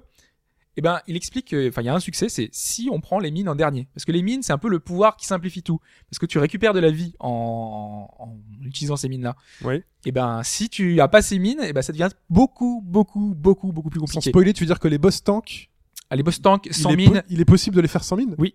oui, Oh, parce que le but, il y a un succès, Wow. c'est terminer Ah le bah, jeu en utilisant les, mines en comme dernier. C'est comme Genre, les mecs, Là, qui je ont, dis waouh. les mecs qui ont battu Psychomantis sans, Sans euh, brancher la deuxième sans, manette. sans brancher la deuxième manette. Et ça, j'en ai vu. hein. Ok. Voilà, mais en tout cas, euh, ça va être beaucoup, beaucoup d'essais. Euh, c'est du die and retry total. Euh, les missions sont d'une difficulté euh, assez énorme, mais en fait, ce qui est intéressant, c'est que tu le fais avec avec plaisir, quoi. Parce que même si tu recommences 10, C'est très très court. 15, 20 fois, voilà, les parties sont extrêmement courtes, ça recommence directement. Euh, les, les courses, tu sais, la, la première course de chacune des, de chacune des planètes, euh, moi j'avoue que ça a vraiment fini par me saouler à un moment. Ah ouais? Parce que euh, il y a vraiment des fois où je me disais, mais c'est pas possible, le soit parce que j'étais particulièrement mauvais, mais soit le, le jeu me cheat complètement. Quoi. Je, je, ne- par exemple, le, le premier, il Mhm. y a des courses où euh, Il est rattrapable. 5, 6, 7, 8, 9, 10 essais, je le voyais même pas. Ça veut dire qu'il fallait utiliser un possible, pouvoir, il fallait quoi. utiliser un truc pour pouvoir le rattraper, en fait. Soit le, soit le truc quasi parfait, ou utiliser le boost et faire en sorte d'être toujours, toujours, toujours bien placé derrière lui et vraiment, bien piloté. Mm. Ouais, il faut déjà bien partir, parce Ouais. que si tu, tu le vois pas dès le Et début. puis euh, après, j'ai découvert que je pouvais sortir de la piste. Et ça m'a vachement aidé. Mais en tout cas, moi je trouve que c'est ça qui est intéressant, c'est que euh, on parlait de Diane Retry, c'est que à chaque fois, euh, tu, tu- en fait, tu sens que tu progresses. Tu sens que ta conduite est de plus en plus précise. euh, du coup, tu vas plus loin. Quand ton ordi veut bien. Oui, c'est vrai que toi, t'as un ordi qui est un petit peu déficient. Donc forcément, Oui, ça, non, non, ça atténue, enfin ça, ça augmente ta, Ah, la difficulté de la c'est tâche. pas, c'est pas la faute du jeu. C'est Ah, vraiment, j'ai vraiment, euh, je me suis fait couillonner, quoi. Mais moi, ce que je trouve intéressant, voilà, c'est que chaque partie, en fait, t'as plus de temps pour anticiper, euh, éventuellement trouver des raccourcis, plus de temps pour analyser la situation, maîtriser ton vaisseau et même les boss. Du coup, tu vois, tu, autant au début, la première fois que tu rentres dans une salle euh, d'un boss, tu comprends rien parce que le boss il te défonce la gueule en moins de 3 secondes. Et à chaque partie, en fait, tu commences à voir le pattern qui se dessine euh, parce que tu maîtrises de mieux en mieux le jeu. Et je trouve que c'est vraiment, euh, c'est à ça que tu mesures le, le fun du jeu, quoi. C'est que t'as une vraie progression qui se fait par euh, par l'expérience de jeu et Le pas jeu simplement par, euh, ouais, il est juste, exactement. Maintenant, ce que je trouve dommage, on va quand même, euh, il y a des petits trucs que je, Bah, que je regrette. euh, Sur ce que tu dis, euh, bon, j'en, ai déjà parlé la semaine dernière que moi j'adore le- les roguelikes dans la mesure où finalement c'est pas le grind, mais c'est le temps que tu passes à maîtriser les ressources de gameplay qui te font avancer. Je suis Je, pas je- sûr que ce soit spécifique au roguelike, mais. euh, non, non, mais, Non, euh, mais c'est, on pas le voit voilà. souvent dans les roguelikes. On- qu'on- ce qu'on peut voir par exemple dans, dans les Spelunky ou surtout dans The Binding of Isaac. Mais la question que je me pose toujours, c'est au bout de combien de répétitions c'est juste? Parce que s'il faut attendre 90 répétitions, moi ça m'est arrivé dans un niveau là de The Next Penelope, je pense que j'ai dû le refaire une centaine de fois, Sérieux? Mais c'est pas du tout. C'est c'est juste que en fait je me suis aperçu au bout de, de 25 tentatives que euh, ma- je sais pas si c'était ma carte vidéo ou c'est parce que je manque de RAM. Il y a un endroit où vous voyez par exemple quand vous devez faire un saut, si tu loupes ton saut, ton vaisseau explose. Ouais. Mhm. Eh ben, en fait, il y a une étape d'animation qui était zappée. Et euh, je pouvais pas faire quelque chose et donc je me crachais systématiquement. Ah oui, bah, donc j'ai fait 25 tentatives en me disant mais pourquoi je me crache à chaque fois putain? Alors du coup, euh, je, te rends la parole après. La, la question que je me pose, c'est est-ce que le, le jeu demande vraiment une machine euh, puissante Bah, ou, moi, euh, j'étais venu pour dire que normalement, euh, enfin moi de, de ce que j'avais vu et de ce que j'avais expérimenté, ça demandait pas une grosse machine. Mais euh, Pipo, euh, bon, il joue sur un portable. Ouais. On a à peu près la même machine. Ouais, mais hein. moi j'ai un j'ai un i7 euh, un, un i7 euh, 4500 là, euh, 1 giga 8, mais j'ai que 4 gigas de RAM et je pense que je pense que le goulot d'étranglement c'est probablement la RAM parce qu'après Ah. j'ai deux cartes vidéo, tu sais j'ai la HD euh, T'as la celle d'Intel intégrée plus euh, la plus euh, une GM euh, une 740. Moi j'ai la c'est ça. 740M. Moi. On doit- Je crois qu'on avait à peu près la c'est même ça, chose. on a mais pas moi près j'avais le mis. truc. euh, T'as mis 8 gigas direct Ouais, moi, toi. Moi mis je pense 8 que là, c'est- la RAM le, Le, limitant. ouais. Je pense que c'est ça hein, parce que j'ai j'ai plein de problèmes euh, bon, sur Life in Strange, j'ai eu des soucis. C'est une version aussi. Early Access, hein, c'est une Ouais, version Early Access, Access. il faut le dire. Euh, moi, ce que j'ai appris, parce que j'ai détecté un petit bug sur les premières courses, c'est que, par exemple, sur les positions, les positions sont très très défaillantes entre la première, la deuxième et la C'est troisième toujours corrigé. position. C'est corrigé dans le temps, je veux dire. Dans le temps. Oui, mais Donc, des fois à un moment donné si ça met dis, 3 euh, secondes, ça, ça mais marche. ça peut quoi. me faire perdre s'il estime que je suis pas premier. Ça m'a fait perdre Ah parce que oui, Oui, oui, j'ai- pareil, je- exactement je- pareil. Je double premier euh, et donc je deviens pas premier. Et arrivé à le truc, il fait non mais il faut être premier pour finir. Et du coup, je me suis dit mais c'est pas possible. Il y a que moi qui ai vu ça. Comme t'en as pas parlé, j'ai cherché un peu sur le sur le site et j'ai vu que sur Steam, le développeur euh, qui est seul, c'est un, euh, un- Oui, c'est Aurélien Regard qu'on connaît, qui est. euh, donc le gars est seul. Pas mal bourlingué, ouais. Et donc il explique, il explique deux choses. C'est que un, donc il calcule les positions toutes les deux secondes, donc euh, il va bosser là-dessus, il va le corriger. Et la deuxième, la plus intéressante, c'est que le jeu est fait entièrement en HTML5. Et Oh. Donc c'est pas du voilà. J'ai été très surpris de lire ça, donc c'est pas du tout ça un c'est jeu. dingue. C'est pas du tout un jeu qui va exploiter ta carte vidéo. Alors je sais pas du Mais tout non, comment là- le là- HTML5 alors là- ex- exploite ton PC, mais ça Ah, peut expliquer ça- cela. ça utilise les, accélérateurs, mais le- mais c'est euh, je, suis- ouais, je suis là, je suis bluffé là parce que le- mais on, on va avoir de plus en plus de jeux comme ça. De toute façon, euh, je regardais les, les dernières démos qui étaient faites justement du côté de chez Microsoft sur l'HTML5, c'est Ouais. juste hallucinant. Parce que le jeu, par exemple, met un temps fou à se lancer juste moi sur ma machine. Une fois qu'il est lancé, Oui. c'est bon, ça marche. Mais Mais le premier chargement, mais il est hyper le hyper premier long. chargement, quoi. il se passe rien à l'écran. Moi, c'est instantané, hein. C'est vrai Oui. Ah bah, Bon, pas moi, oui, une mais grosse toi t'as une machine, hein. de Ouais, guerre. quoi. Bah moi, il met, il met un certain temps avant de tout charger. Quoi. Et il se passe rien à l'écran. Je crois que le jeu est pas lancé, je double-clique et Steam me dit attends, tu l'as déjà lancé. Donc vous avez donné votre expérience. J'ai eu zéro bug. J'ai rencontré aucun bug. Donc, mais euh, sur les bon, positions, j'ai j'ai vu au moins celui-là. Mais après, pour parler du gameplay et autres, il y a des choses qui sont très intéressantes. C'est-à-dire qu'il y a un système d'upgrade sur les vaisseaux euh, qui euh, se- s'achète avec de l'expérience, de l'expérience qu'on accumule en ramassant des pièces sur les pistes ou en utilisant un, Un pouvoir, un hein. pouvoir comme Mario Kart. Et euh, par contre, il n'y a pas du tout l'aspect Mario Kart euh, sur euh, le hasard. Il y a véritablement pièces, la- le pilotage qui, qui est là. Et donc, il y a plusieurs choses qui manquent. Parfois, les virages euh, sont serrés. Il faut vraiment les prendre bien à l'avance. Donc, il y a vraiment un petit timing à avoir à la micro machine, surtout pour prendre les épingles, à- les virages en épingle. Ouais. Euh, voilà. Et Ou on les a chicanes. les chicanes, merci. Il et faut euh, vraiment connaître le circuit par cœur vraiment. en fait pour pouvoir Vraiment. avoir un... Non. Il faut anticiper, mais il faut anticiper. Oh, tu si, sais quand, quand le virage même. il, il Euh, existe. non, mais... bah, il y a Alors, certains niveaux que j'ai fait du premier coup. Bah hein. écoute, c'est peut-être lié au, à- peut-être lié à nos ordi du coup, parce que euh, moi je sais qu'il y a vraiment, si tu, si tu sais pas par cœur qu'à ce moment-là, il faut que tu commences déjà que tu commencé à tourner Ouais. pour pouvoir finir le virage, les bords. euh, tu te manges les bords quoi qu'il arrive. tu Quoi. manges les bords. Voilà. Donc, Et à donc- moins, à moins d'avoir du skill de ouf comme Hobbs, donc Mm. il faut quand même. le- moi, le- j'allais j'allais vous dire justement parce que j'étais parti dans les trucs. de- Enfin, Ouais. moi, ce que j'apprécie dans le jeu, c'est la conduite. C'est la. En fait, c'est moi, j'aurais aimé que des niveaux de conduite, enfin, plus de niveaux Ouais. pilotage. Il faut bien anticiper. c'est ce que j'adore, moi, Il faut beaucoup, beaucoup anticiper. Hein. C'est pas un défaut d'anticiper. Mais après, il y a des upgrades qui justement donnent un rayon de braquage plus grand. Et donc, ils vont faciliter ça. Le deuxième point, par exemple, c'est le zoom sur le sur la piste. Moi, qui me gêne, c'est qu'il y a constamment un zoom et un dézoom. Il est qui très, dé- il, par moment, il est déf- très Il- défaillant. hein. Vous jouez en mode 7 Non, je l'ai pas aimé Ah celui-là. bah, il faut jouer en mode 7. Celui-là, je l'ai pas Il aimé n'y a du pas tout. de zoom dézoom, c'est un mode fixe. En fait, c'est- là, en référence à. C'est quoi le mode 7 Le mode 7, c'est Ah, euh, Ultra une high espèce de... de. default, mais qui est légèrement de biais avec deux bandes noires sur les côtés. C'est pas la même caméra en fait, c'est une caméra en trois quarts si tu veux. Ah, Euh, les- Moi je peux pas jouer en ultra high. T'as l'écran en trapèze. En fait, t'as l'écran Ah ouais. en forme de trapèze. Moi, j'ai pas aimé du tout le feeling de, de cette vision-là. Et il y a un succès qui est lié à ça parce qu'ils disent, euh, enfin lui pour lui c'est comme ça qu'il faut jouer. Quoi. Ah oui, bon. Moi, j'ai pas du tout aimé le rendu Bah, dans ces fais- euh, bloque le jeu comme ça et fais pas autre Ouais. chose. Peut-être que ça demande trop de performance et justement Ouais. c'est pour ça qu'il a fait euh, d'autres modes de jeu. Ouais. quoi. Mais du coup, il y a un zoom dézoom sur le deuxième mode qui, qui m'embête parce que parfois je suis, je suis bien en rythme avec le, avec le, le, le circuit et tout d'un coup ça va dézoomer ça va rezoomer et ça va me faire perdre des choses de vue ou m'en afficher, ça m'embête Mais un les peu. zooms, je trouve ça toujours dangereux dans des, dans des gameplays qui, Mais c'est qui bizarre demandent tu- effectivement une, un, un, un temps de réaction qui est très court. Dans Art of Fighting, Le- c'est pas grave, par exemple. Bah, C'est- encore ça, ça dépend en fait euh, mais tu vois par exemple dans KOF 12 ils ont fini par le virer pour faire KOF 13 parce qu'en fait euh, alors que le gameplay a très peu changé finalement sur les trucs de base les gens étaient trop déstabilisés et rien que d'avoir viré le zoom c'était réglé, le jeu, hein. ouais. Sur KOF, sur KOF 12, c'était assez affreux. Euh, c'est parce que c'est marrant que tu dises qu'il n'y ait pas de dézoom ou de zoom, parce qu'il y a un pouvoir qui s'appelle Lucidity qui justement te permet de dézoomer complètement. Ouais, mais c'est par défaut en fait. Ça te le fait. C'est pas en- pendant la, la course que ça te zoom des zooms en fait. Oui, mais là, c'est c'est un. Moi, c'est le. Je pense le premier pouvoir que j'achèterais parce que là, j'économise les XP, mais c'est celui justement de pouvoir avoir le lucidité, donc de dézoomer pour m'éviter d'avoir ces allers-retours constants. Mais c'est juste, voilà, deux trois choses, mais on s'habitue, euh, on s'habitue bien. Mais la difficulté, la difficulté, elle est. euh, En tout cas, la difficulté, elle est, rend- elle est au rendez-vous. hein. Il y a le Très challenge, très euh, élevé, ouais. Très élevé. Donc euh, moi, euh, ce- j'avais commencé, je me disais qu'est-ce Oui. que je trouvais dommage. Euh, je trouve qu'il n'y a pas assez de niveau avec une réelle utilisation des pouvoirs pour en profiter. C'est ce que tu disais par exemple pour euh, Monument Valley, c'est qu'on arrivait à un moment, on t'a présenté plein de choses et à la fin, bah tu l'utilises pas trop, t'as pas trop une utilisation. Là c'est pareil, euh, on te donne plein de pouvoirs, Mais tu a- débloques les 5 Il n'y a pas de pouvoir dans Monument Valley.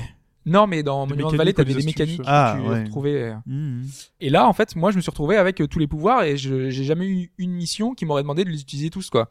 Non, Euh, et je trouve ça un peu dommage d'avoir pas c'est- un gros pro... enfin ça c'est un gros problème c'est propre je dirais au- surtout souvent dans l'action plateforme c'est que euh, ta mon... c'est là où tu vois que ta montée en puissance est mal gérée c'est que souvent tu as un pouvoir qui va te servir juste pour un truc et euh, il n'a pas du tout été pensé pour le pour le reste du jeu. Donc c'est un peu dommage de dire que tu as bloqué ta progression dans le jeu autour d'un élément et que cet élément là que tu as dû apprendre à utiliser bah tu l'oublies complètement pour la suite ça c'est un peu dommage Bah, ça peut être utilisé parce qu'en fait, euh, la- je pense que la façon dont il a voulu le, vo- le voir, c'est que chacun pilote d'une façon différente et que donc utilise le pouvoir euh, qui lui sied le plus. Moi, j'utilise beaucoup la téléportation, mais d'autres utilisent pas du tout. Tu fais Euh, des téléportation mine. boosts. euh, Ouais, moi, je fais des téléportations toutes les deux minutes, moi. Téléportation mine. Tu te mets devant mine.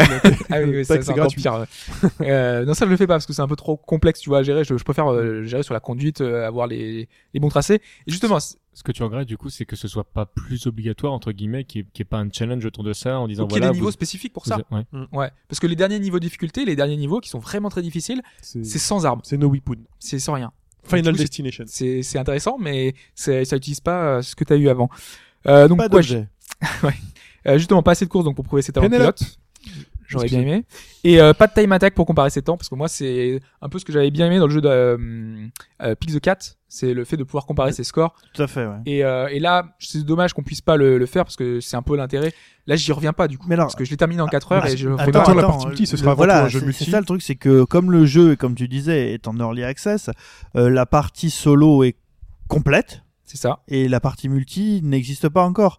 Donc euh, il fait très très fort à parier que dans la partie multi, tu vas pouvoir faire du time attack dans tous les sens et te comparer à tout le monde quoi. Ah, complètement, mais pour l'instant, c'est pas disponible. C'est pour comment ça. tu géreras là, je- par exemple euh, Là, je fais que décrire ça pour l'instant, Hmm. parce que j'ai Oui, oui. l'expérience. Grand mystère, c'est comment il va, il va gérer la téléportation, par exemple, dans le multi, puisque le- la téléportation fige le temps.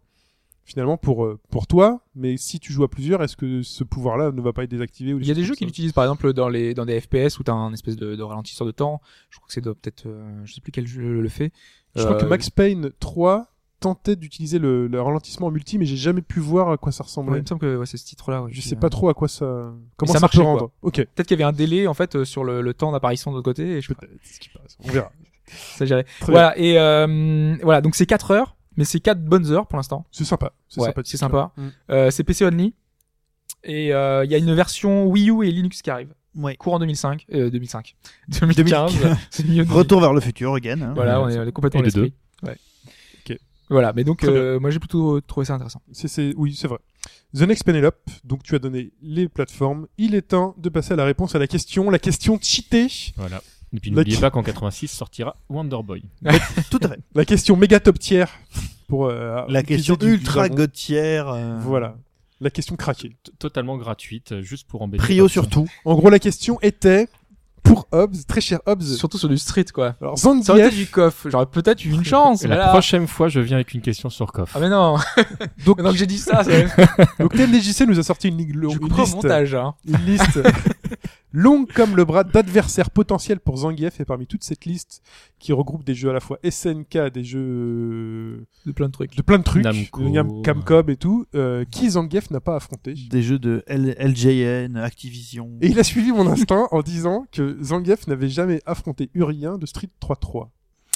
Alors, est-ce que Urien a déjà affronté euh, Leona de The King of Fighters? Urien et Léona. Ouais. Ouais, ça peut être que dans, Dans les un Mexicains. street cross quelque chose, street cross euh, SNK, SNK, ou euh, SNK. Ouais, Ouais. ouais. dans, dans la version qui était sortie sur Neo Geo Pocket. euh, Donc Oh. en fait, euh, c'est la seule, euh, le seul jeu dans lequel les, les deux fighters se rencontrent. Il a rencontré Strider Ryu dans Marvel vs Capcom et dans Marvel vs Capcom 2. Hydron, l'espèce de, de poulpe bizarre de, de Raiders, il l'a rencontré dans Capcom Fighting Gem. Mmh, Ah, voilà. Putain, j'aime bien en plus toutes les références. Le jeu, le jeu au pocket. euh, Ouais, Oh mon Ah, dieu. J'ai été, j'ai été chercher large. Euh, dans le même jeu, il a affronté, euh, Tu vas tellement perdre. il a, il a affronté euh, Jeddah et Urien de Street 3. D'accord. Donc, Donc, vu. Zangief a Voilà, euh, Zangief a Donc, dans lequel, tu euh, dis Urien.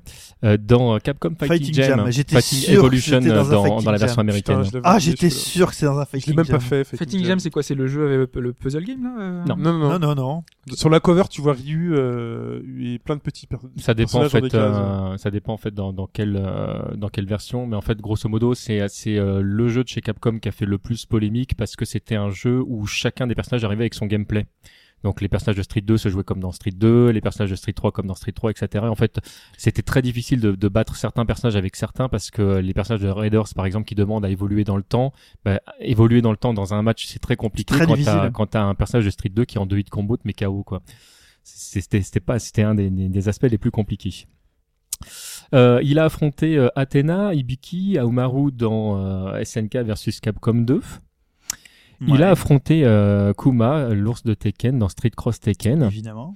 Mais il n'a encore jamais rencontré Agar, le maire de Metro City Ah, de putain, Final Fight. plus évident pour moi. Ah, Qui, euh, qui effectivement, les deux personnages s'inspirent l'un l'autre de leur propre technique euh, mutuelle. On a longtemps teasé justement sur une rencontre entre les deux. On a, on peut jouer euh, avec euh, les deux personnages dans un jeu qui est euh, Clash Fighter, euh, donc le jeu de cartes où les deux Ouais. personnages ne se affrontent pas, Mm. mais effectivement, on a les deux personnages dans le même jeu. Mais il vous est impossible pour l'instant de faire euh, l'un contre l'autre. Euh, Capcom a toujours dit que c'est quelque chose qui ferait un jour parce Bah, que euh, il y a vraiment une, un combat entre les deux. Donc il y a, y a dans, dans la BO officielle les deux personnages, les deux personnages euh, s'apprécient pour leur qualité, mais ne se supportent pas dans leur copie mutuelle Mhm. d'eux. Donc ce sont vraiment de vrais rivaux. Est-ce que je peux porter réclamation et dire que ça a dû se faire dans un jeu Mugen? Oh, bah, oui, Alors, alors tu peux porter avec le- C'est pour ça que c'est pour ça qu'on l'a dit officiellement. hein. C'est pour ça que je le. Ah, la je- vidéo officiellement voilà. C'est pour Ouais, ça que je- tu, tu réécouteras. je, le- je couperai à la Voilà. bande au passage euh, officiel. sachant que sachant que Hugo sachant que Hugo est arrivé Ouais. Euh, Que Agar, on le voit dans Street 4, dans les décors, non Agar? Ou dans une... Non, c'est une statue. Euh, Agar, il apparaît dans, dans, dans Street Fighter Alpha 2, par exemple. Oui, dans il est 2. dans, le- il est Et dans dans le le 4, décor il est dans le derrière. 4 Dans le 4, il est. Euh... Il est pas en statue ou euh, quelque part? Non il y a rien qui se passe à Je Metro City hein. En fait, t'a- t'avais avais Hugo qui apparaissait dans le stage, qui maintenant est un personnage jouable.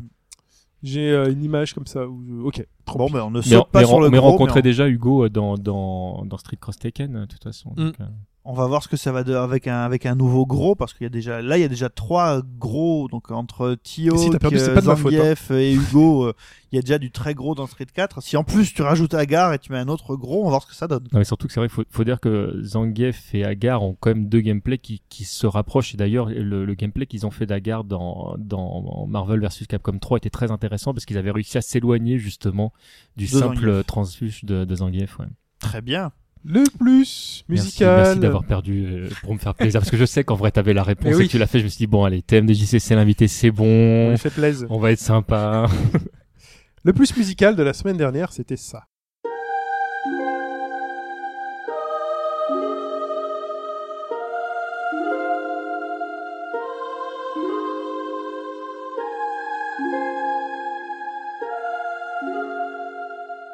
Et ça, Alors il y a là, 15 jours tu veux dire là, je me, ouais, je me demande s'il y a eu des réponses. tu te demandes Je, je me pose la question. J'espère. Je croise les doigts. Parce que pour vous, c'était des ferlantes. Hein. Non, non, on n'a pas dit ça. On avait dit on espérait que des gens répondent. Pipo, c'était. je sais plus je me souviens plus du tout C'était. C'était Hobbs. E7. c'était C'était E7 E7. Et je je fais une parenthèse là-dessus Oui. du coup parce que moi perso j'avais pas trouvé et je, je tiens à dire Chine que J'aurais je jamais me rends trouvé non compte que je, je trouve beaucoup moins les- du coup les thèmes euh, les thèmes musicaux que les questions d'œuvres. Donc peut-être la prochaine fois, viendrai avec un truc qu'il faut que vous reconnaissiez aussi Il faut que tu participes. musicalement. On a déjà Ça- mis un truc, on avait mis Pocket Fighter un jour. Ouais. Ouais. Mais, ah, mais t'étais pas encore. Mais si, coup, tu j'avais j'avais joué mais en décalé sur, un. SMS que tu m'as jamais euh, t'as jamais répondu parce que tu m'aimais pas à l'époque. Bah, je t'aime pas trop non plus. Et règlement de compte en direct. Ça tire dans tous les sens, hein, c'est normal, il y avait Gunman Clive. Donc j'ai accepté Is comme réponse tout court. J'ai eu deux Is 7 et un Is. Donc trois bonnes réponses pour Sonari, Jibi et Gabora. Et deux mauvaises réponses, El Puma 777 qui a pensé à Zelda A Link Between Worlds. C'est vrai que là, ça faisait une petite, euh, petite musique un petit peu. euh, À la Zelda. À la Zelda, ouais. Et bah tienne, tu le dis bien puisque John Sparrow s'est trompé et a dit Majora's Mask. Voilà. John Sparrow, à qui j'espère vous avez répondu, puisque quand même dans son mail de réponse, Pipo et Fetch. C'est Fudge surtout qui C'est était. Fetch. Mais toi toi aussi, Pipo, tu dois. C'était bah, qui demandait pourquoi Twilight Princess euh, on n'avait pas aimé. Bah tout Ouais. simplement parce que c'est le Zelda qui n'a absolument aucune euh, aucune identité. Il reprend des éléments de tous les autres, essaye de les enrober euh, dans un monde euh, bof bof avec Midona. euh, donc non, bref. On euh, rappelle que c'est son avis. C'est son avis. C'est l'avis de Et c'est donc la vérité, on est d'accord. On laissera Fetch lui répondre si c'est pas déjà fait. Euh, N'hésite pas à me relancer. J'irai lui lancer des petites fléchettes. Avec un masque. Directement. Direct. Des petites fléchettes virtuelles comme ça qui piquent. Euh, donc, je te demanderai ou à qui, qui veut choisir entre euh, Somari, JB et Gabora. Je vous demanderai de choisir entre cette fois-ci. Ah, c'est plus facile là quand il y en a trois hein, de c'est trouver plus un facile truc. hein, de truc, hein. Je vous demanderai de choisir Cody, entre Guy ou entre Rikon, On remit pas la- le couteau dans les entre Rikon, Rob et Bran. Oh non, le Game of Thrones. Oh là. Fastoche. là. Bah Bran. Bran, Bah, pas Bran. tu veux pas Bran Hobbs dit pas Bran. Bon, on, a, on a choisi Bran. Il a dit Bran. Bah, Bran, c'est Sonari. Sonari, bravo, tu marques deux points supplémentaires au challenge Amabids euh, Perleur. Euh, je sais pas où t'en es dans le classement, même si je l'ai fait. Euh, on vérifiera. Exact, tu l'as publié hier. Et je l'ai publié. Enfin, donc voilà. euh, samedi, donc samedi vous soir. êtes lundi. Voilà. Avant-hier. Ça C'est dépend quand vous l'écoutez aussi, ça marche pas. Très bien. Donc félicitations Sonari, tu marques 7 points, les autres 5, les autres 0. Il est temps de passer l'extrait so- sonore de cette semaine.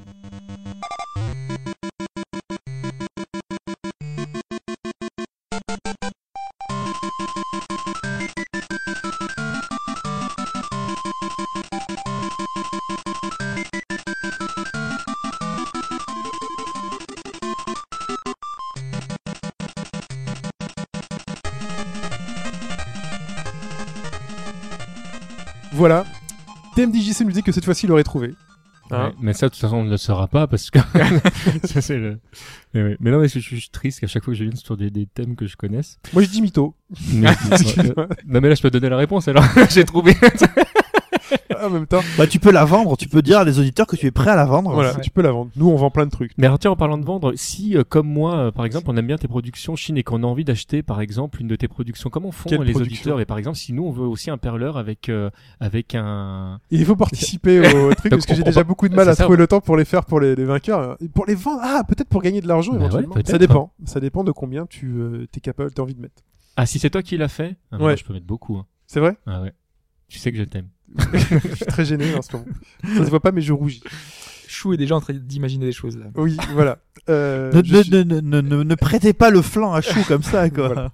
Pour répondre, pour répondre au plus musical, c'est shin@hbgd.fr, s h i n hbgd.fr. N'hésitez pas aussi à glisser des mots tu que peux je peux peut-être transmettre. épeler euh, euh, hbgd.fr au cas où. Je pourrais. Alors. A H E Ça, c'est une blague de Chine normalement. Voilà. Euh, donc pour répondre, c'est là. On se retrouve donc toujours sur robagaujoie.fr, le forum, sur les réseaux sociaux. Nous y sommes Facebook, Twitter, euh, YouTube et Twitch pour les plus curieux. Euh, iTunes, on attend toujours vos étoiles. Si vous voulez en mettre, n'hésitez pas. Non, c'est très gentil. Il y en a eu des dernièrement en plus. C'est À partir vrai. de 120 étoiles, vous pouvez finir le jeu. Faut le savoir. c'est vrai, c'est vrai. Ah, on pourrait faire un challenge étoile à la Mario. Vite, on veut faire un challenge 120 étoiles à la Mario, s'il vous plaît. Déjà, on peut commencer par Suikoden, non? C'est combien d'étoiles? 108. C'est 108. Déjà, bon, on bah déjà, le premier palier, ce sera 108. On doit être à 80 peut-être là. Ouais. Donc voilà, il manque 28, euh, 5 fois étoile. C'est ça. Pour la Faut mettre- à vous 108e de jouer. étoile, tu fais un perleur Suikoden? Euh, ouais, mais je saurais pas dire qui l'a fait. Ah bah oui, c'est vrai. C'est vrai. Le jour où on a le- les 108 étoiles, le dernier commentaire. Ouais, mais du coup-. Ouais, mais du coup, tout le monde va attendre pour être le 108ème. ça marche pas ce genre Ouais, de. Ouais, c'est un piège à la con. Mais là. non, c'est un ça- truc à con, ça parce va que du faire coup, comme- personne va voter. C'est une fausse bonne idée.